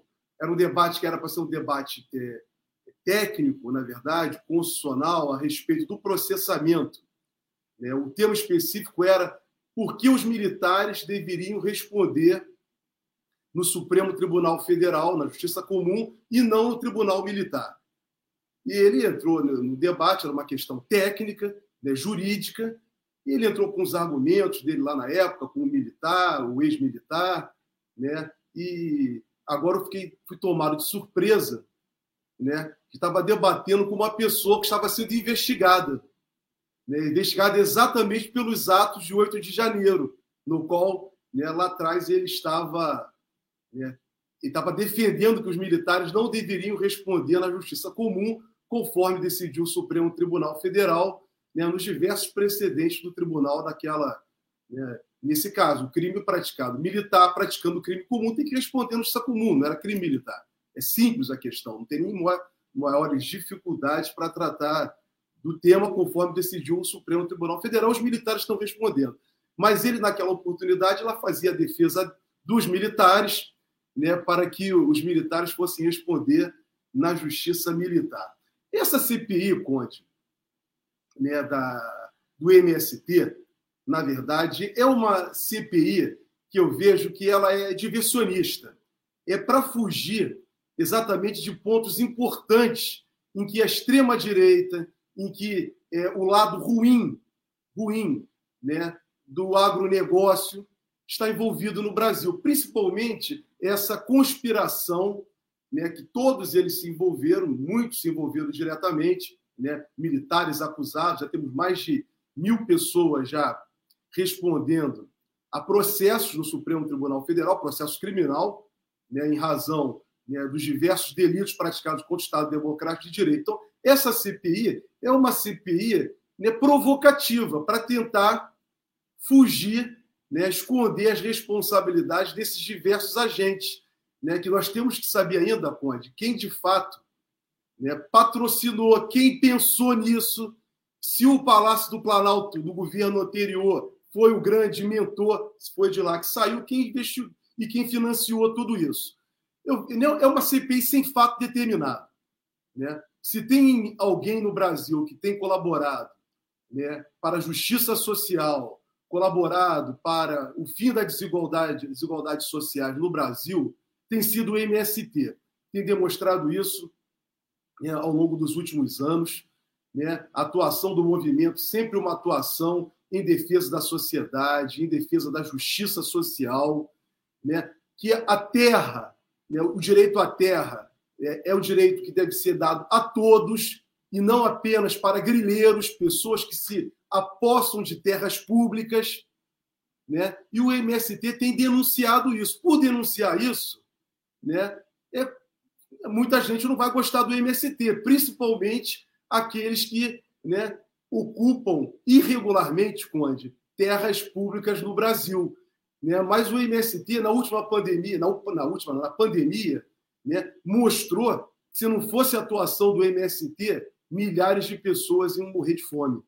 E o MST, com a sua produção de alimentos, inclusive servindo, produzindo alimentos para as pessoas, né, colaborou que a fome né, não atingisse a muitos que sofreram com a pandemia. Só queria botar um ponto, Conde, na questão da CPI, para dizer o seguinte: a meu juízo, a CPI que nós deveríamos estar fazendo, inclusive coloquei isso lá no meu Twitter, é, é a CPI da Lava Jato, não a CPI do MST. O MST não praticou nada de irregular no Brasil. Quem luta por justiça é natural que venha a ser perseguido pelos poderosos. Os poderosos sempre perseguem aqueles que lutam por justiça, que clamam por justiça. Nós aqui, por exemplo, num programa como o seu, defendendo questões sociais, obviamente vai ter um montão de gente que não vai gostar, vai gostar do que nós falamos, mas nós estamos lutando aqui por justiça, lutando por aqueles que não têm voz, por aqueles que não têm oportunidades, por aqueles que são humilhados e massacrados. Então, o, o MST é essa voz das pessoas que são humilhadas e massacradas no Brasil. Muito bem. E agora, e os exploradores? E aqueles que conspiraram contra o país, conspiraram contra o emprego de brasileiros, conspiraram contra a política brasileira e contra a democracia, e que fizeram pacto com agentes internacionais. E eu me refiro muito especificamente, Conde, tudo que o Supremo Tribunal Federal, e me refiro aqui ao Supremo Tribunal Federal, o maior tribunal desse país, já anunciou, já decidiu. A Operação Lava Jato deixou muitas coisas em aberto no Brasil e causou muitos males. Daí, Conde, e mais do que nunca, eu entendo que nós deveríamos, ao invés de ter uma CPI do MST, ter uma CPI da Lava Jato. E entendo, Conde, que até a base progressista, que é em torno de 137 deputados, se eu não me engano, com mais outros deputados democratas, que não, não precisam ser de esquerda. Né? Há deputados de direita que defendem o devido processo legal, defendem um Estado liberal democrático. E que eu tenho certeza que assinariam uma CPI para Lava Jato, porque nós temos que apurar todo tudo de mal que a Lava Jato fez no Brasil. Foram milhões de pessoas desempregadas. A indústria, a engenharia brasileira foi desmantelada. Foi desmantelada. Então, Conde, é coisa muito séria. A eleição de 2018 foi decidida pela Lava Jato que tirou o principal candidato à época, que estava disputando e poderia ganhar, que é o, o atual presidente, o presidente Luiz Inácio Lula da Silva, eles simplesmente sequestraram, essa expressão não é minha, a expressão foi do ministro Gilmar Mendes, sequestraram o presidente Lula do processo eleitoral. É que nós constatamos né, posteriormente com a Vaza Jato, com tudo que veio adiante. Dallagnol dizendo para Moro: agora você será um grande líder e todos irão segui-lo.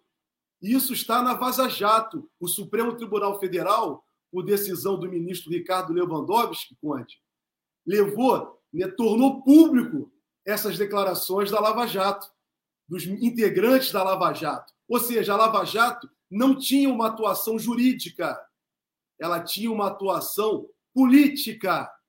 Ela foi prejudicial não só à política e à democracia brasileira, como a economia do Brasil e como a vida de milhões de trabalhadores. Então, Conde, é, está mais do que na hora né, de tratarmos as coisas com seriedade. Essa CPI do MST é uma gozação, é um desrespeito ao próprio parlamento, porque são pessoas, como você colocou, perguntou no início, o presidente e o relator, pessoas que estão respondendo por crimes estão sendo acusadas por crimes né, contra a democracia, contra o Estado democrático de direito como um todo e contra o meio ambiente, que é a coisa mais importante, que é um direito humano reconhecido pela jurisprudência do próprio Supremo Tribunal Federal.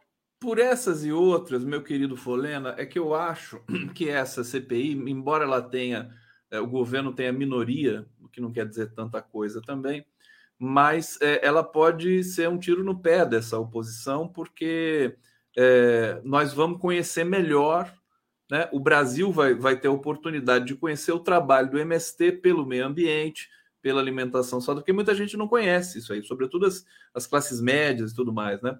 É, é então, eu acho que eu acho um equívoco para a direita essa é, CPI. Ah, e, e, agora eu quero, antes, antes, antes até de, de, de, desdobrar esse tema contigo, meu querido Folena, deixa eu só trazer o comentário da Norma Serra aqui, que está dizendo: esse quadro de fundo é de Niterói. É lindo, não? É, é, é a visão de Niterói, né? A gente fala que, que o Rio de Janeiro é a cidade mais linda do mundo e Niterói tem a vista mais linda do mundo, que é o Rio de Janeiro, né? que fica ali de frente para o Rio. Você Isso aí, isso aí é muito bonito, hein? Porque, inclusive, está numa cor assim, né? Diferente. O que, que é esse, vou essa tela aí? Vou, vamos dar o crédito. O, o, artista plástico é um artista aqui de Niterói, né, chamado César Monge, assim que ele, ele escreve. Essa tela, ele, ele vende quadros, inclusive, na praia de Niterói, em Caraí. Né? É o fundo da Baía de Guanabara. É o fundo, é o da, fundo. Baía de, é o fundo da Baía de Guanabara, né? vista da, da praia de Caraí né, para o Pão de Açúcar. Realmente é uma obra é belíssima, é um, é, um, é um artista plástico né, da cidade de Niterói, e inclusive é uma oportunidade, Conde, que você está dando, aí vem uma, um encaminhamento que já fez várias vezes a Secretaria de Cultura de Niterói. Né, a cidade de Niterói tem um museu, né, um museu de arte contemporânea, né, projetado por Oscar Niemeyer, que é uma obra arquitetônica reconhecida no mundo inteiro. E a cidade de Niterói deveria ter nesse museu né, as obras né, dos seus artistas da sua cidade.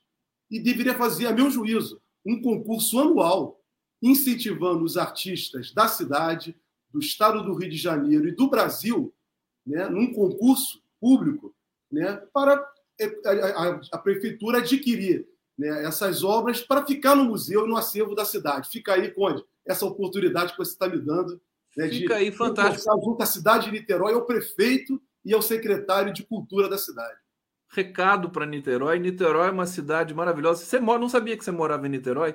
É, ou você está em Niterói, né? Estou em Niterói, estou em Niterói agora. Você é Niterói.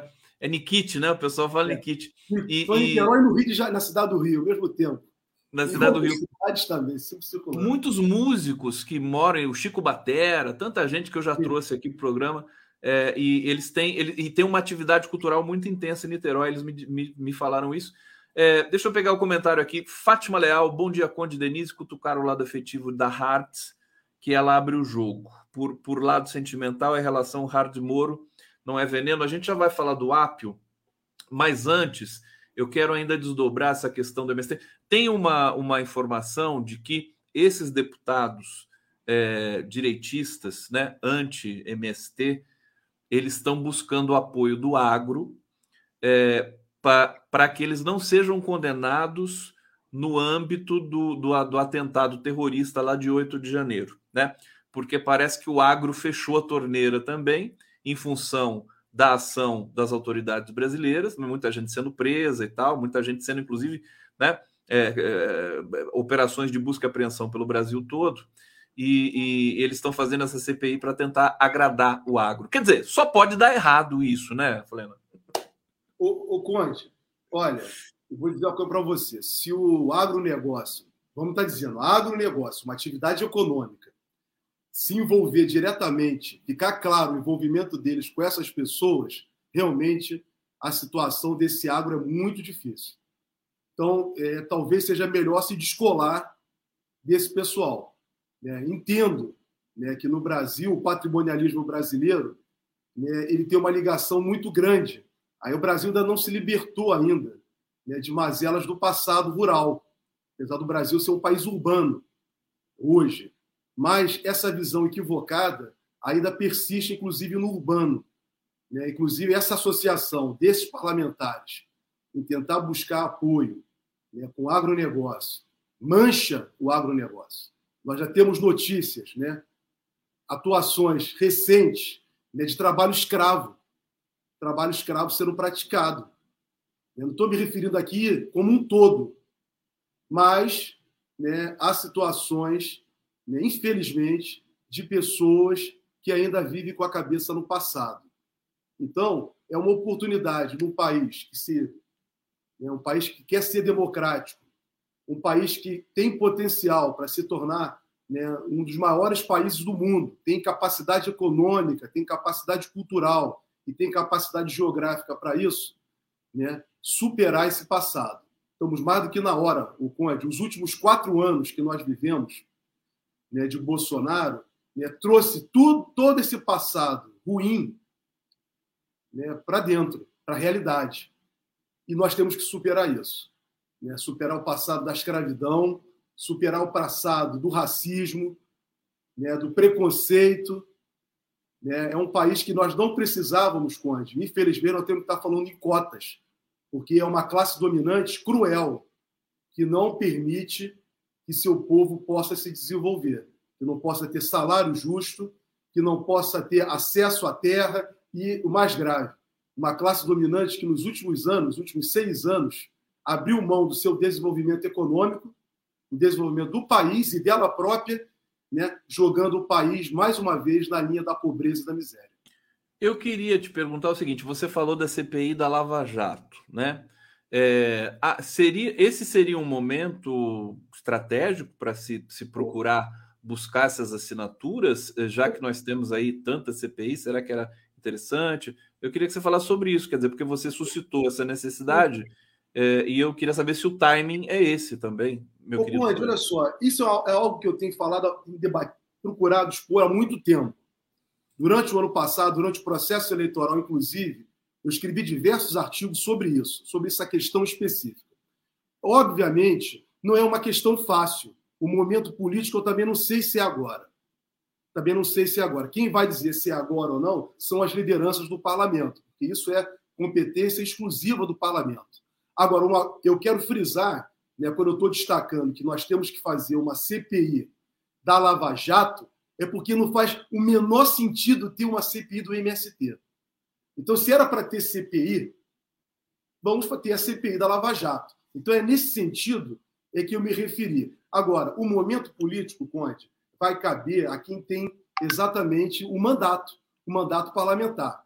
Deputados, né, ou senadores, ou de forma mista, deputados e senadores, é que vão saber né, se o momento político adequado é agora ou não. A minha referência foi exatamente no sentido de que, né, como eu volto a destacar, não faz o menor sentido ter uma CPI sem fato determinado, que é o caso, uma CPI que, a meu juízo, é inconstitucional, que é a CPI do MST. Jorge Folena conosco aqui nesse programa que está tão bacana. Podem dar nota para o programa hoje aqui. Eu estou pedindo sempre aqui o pessoal fica entusiasmado com os debates. Tivemos aqui Arbex, né? Tivemos a Denise Assis, que inclusive vou, vou, vou mencionar a Denise Assis para fazer a próxima pergunta para você, Folena. E você agora fechando com chave de ouro é, esse programa de hoje aqui. É só destacar, a Denise, nós falamos muito do Padilha na questão dessa, digamos, é, ceder esse espaço para o Congresso, para o Arthur, Lira, nesse redesenho do governo, né? É, é dizer que nós não falamos uma coisa muito importante, quer dizer, o Lula está sabendo de tudo que foi negociado pelo Padilha ali nessa, nessa medida provisória, né? Houve ali uma, né? O governo cedeu com relação ao Ministério do Meio Ambiente, quiçá também com o Banco Central de receber o COAF de novo, quis preservar a Casa Civil, segundo informações que me chegam aqui agora. Vamos acompanhar tudo isso. Não está fácil, né, Folena?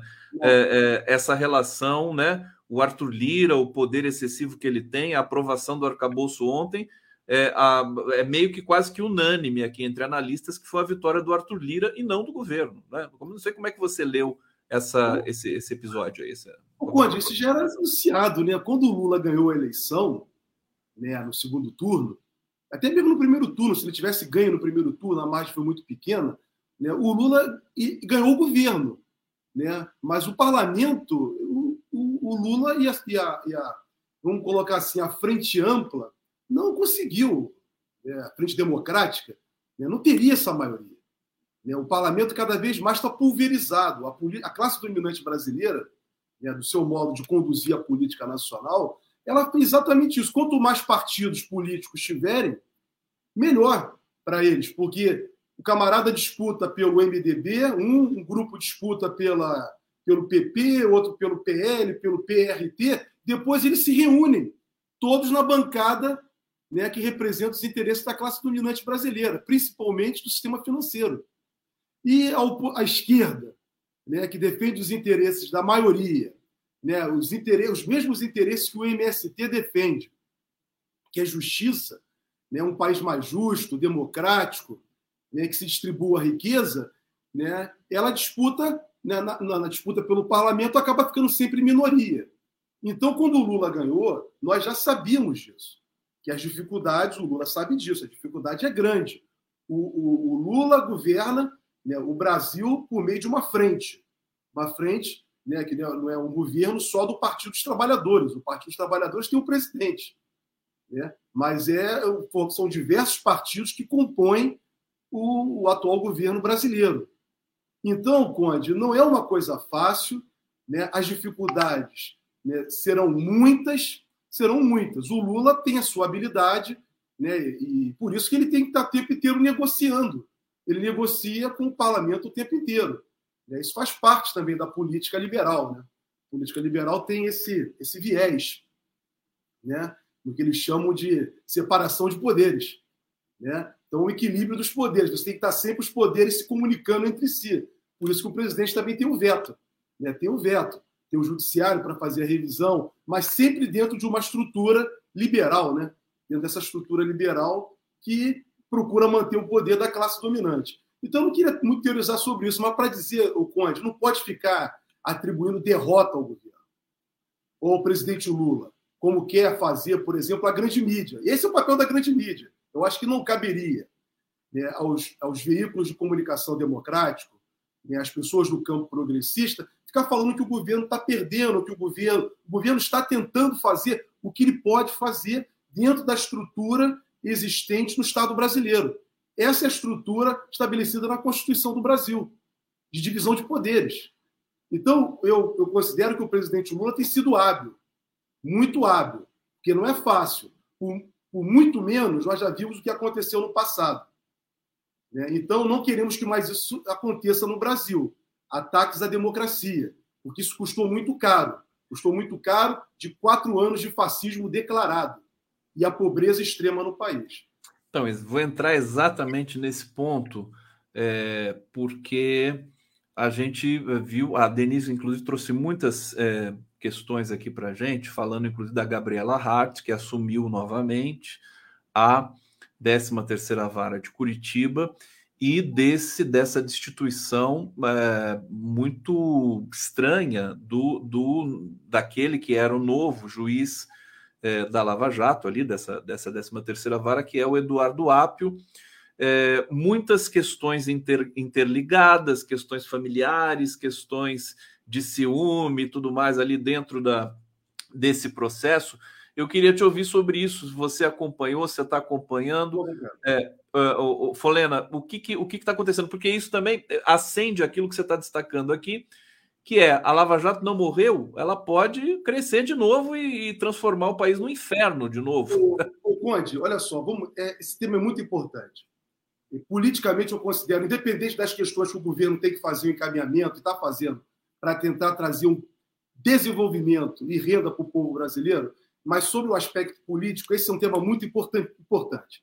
Todo o mal causado no passado. Vamos lá. Primeira coisa, quem está com um grande problema, quem tem um problemão hoje é o Poder Judiciário brasileiro, é o sistema de justiça brasileiro, em particular o Poder Judiciário. Por que digo isso?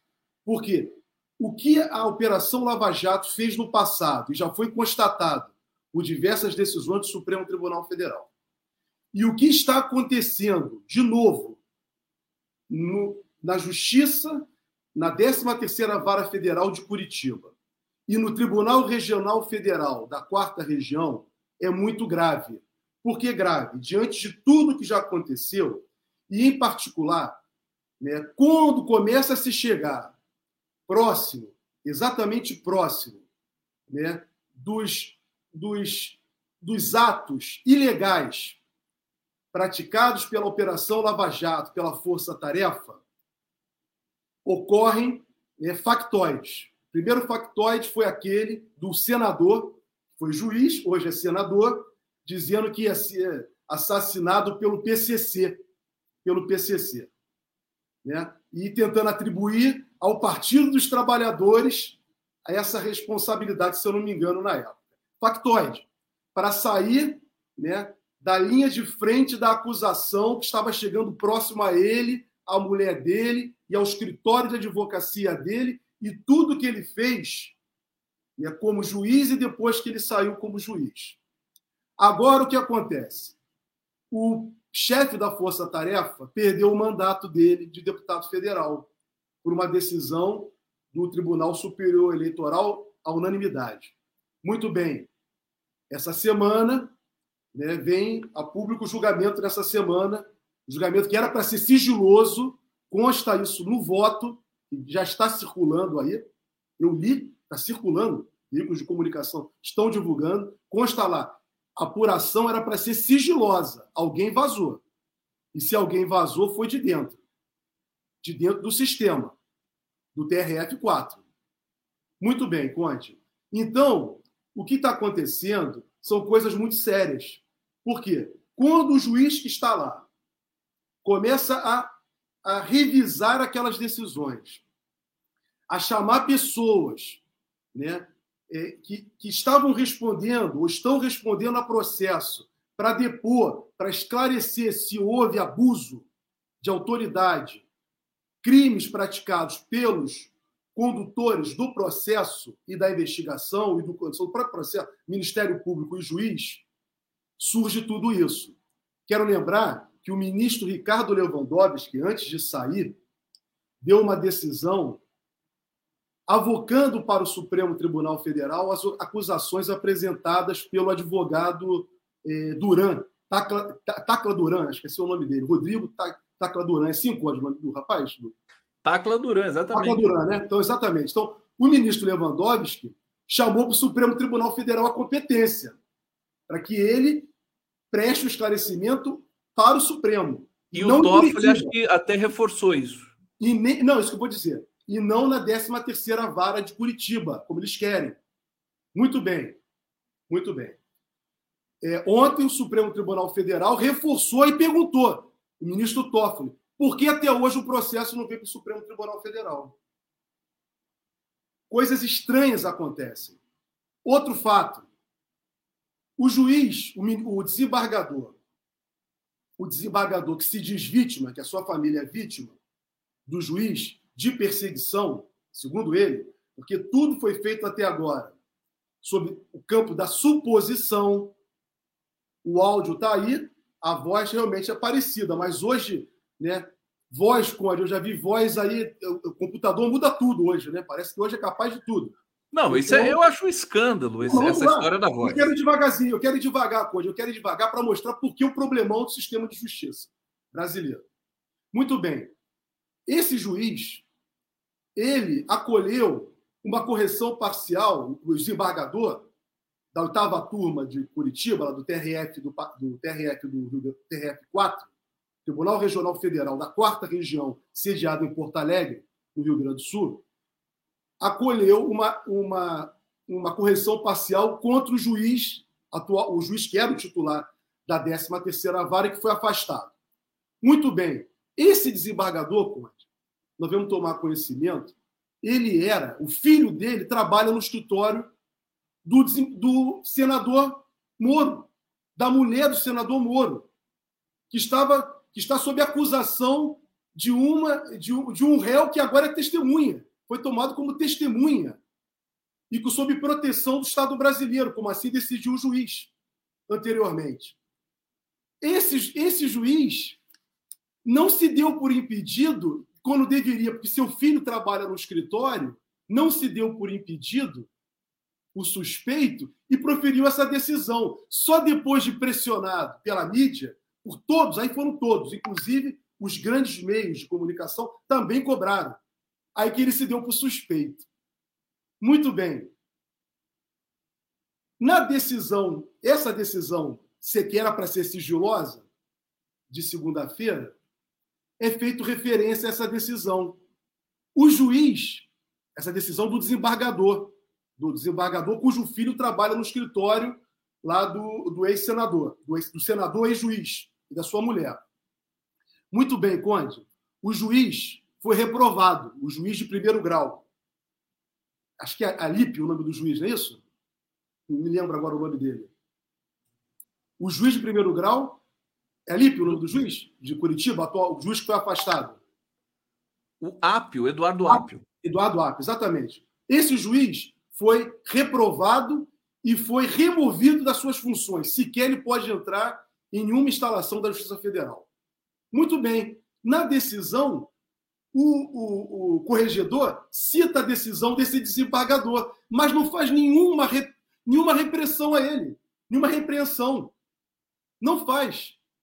Faz nada, toma como uma coisa normal. O que não era normal. Ele não podia ter atuado se o filho dele atua no escritório do, do senador, que era aí juiz da, da 13ª Vara, que causou todo esse mal ao Brasil, ele, já, ele não podia sequer aceitar esse processo.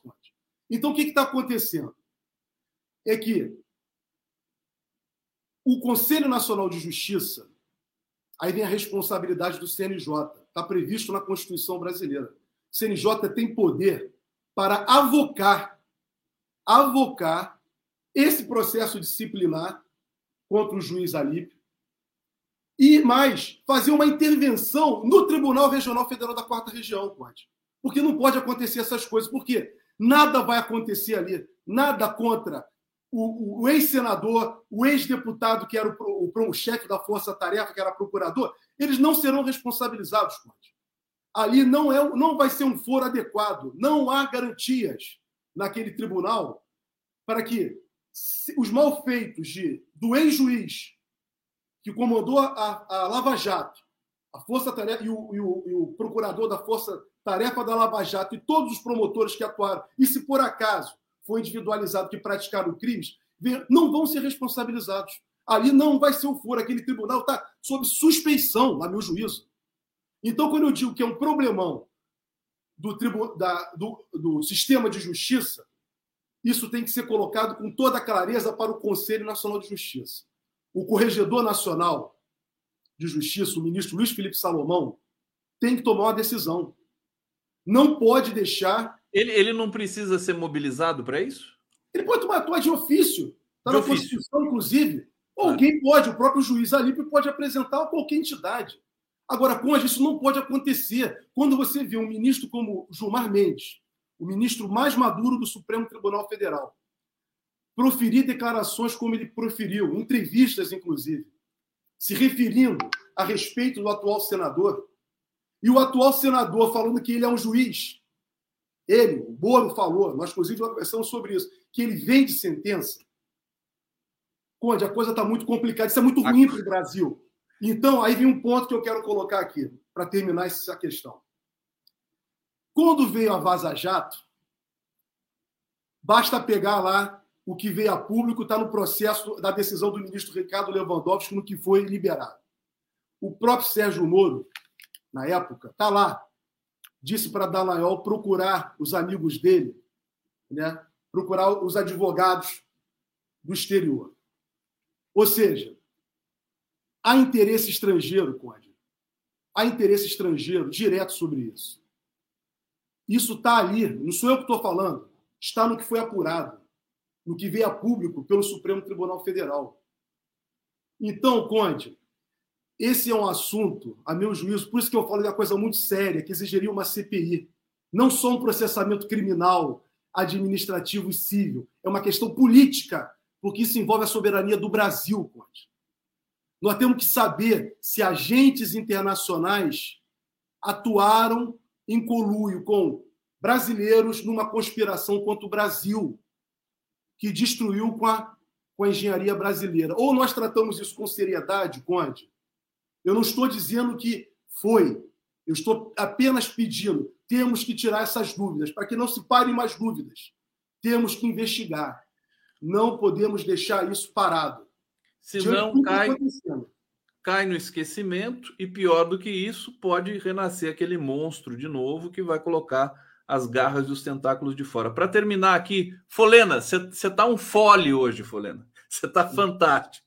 Aliás, sempre tá, né? É incrível aqui essas informações que você passou para a gente, muito técnicas, e depois a gente vai fazer um recorte dessa sua fala. A Dulce Machado está dizendo aqui, Conde, diz para alguém começar a organizar o povo, que seja o Arbex. Eu concordo com ele, mas a questão é, cadê a praxis? Quem poderá nos ajudar? Como? Quando? Onde? Cadê os encontros do 247? Está aqui, vamos tentar nos mobilizar aqui. Evidentemente, a gente faz essa mobilização no debate público. É, Nenê Sturt está dizendo aqui: excelente Jorge Folena, nunca te vi, sempre te amei. Está aqui dizendo da alegria de ter você aqui conosco. E Fernando Bai, o cliente é a China, o fertilizante é a Rússia. Folena, agradecer você, nosso tempo estourou aqui, brigadíssimo. Você Falou, sempre um craque aqui, uma felicidade ter você é, como, como, enfim, um analista que vai estar sempre aqui conosco. E desejo toda a sorte do mundo. Vamos acompanhar de perto esse pra caso. Nós, né, Conde? Para nós, para todos nós. Obrigado, Conde. Ó, só fazendo um chamado final, Conde, a propaganda em um segundo. Pessoal, meu Twitter, Conde. Quem puder me ajudar aí seguindo meu Twitter, arroba Jorge Folena. Arroba Jorge Folena. Vamos seguir o Folena no Twitter. Vamos agitar esse Twitter do Folena, vamos seguir, vamos fazer o debate. A gente vai ficando por aqui. Amanhã estaremos de volta com mais um giro para vocês. Valeu, gente. Obrigado.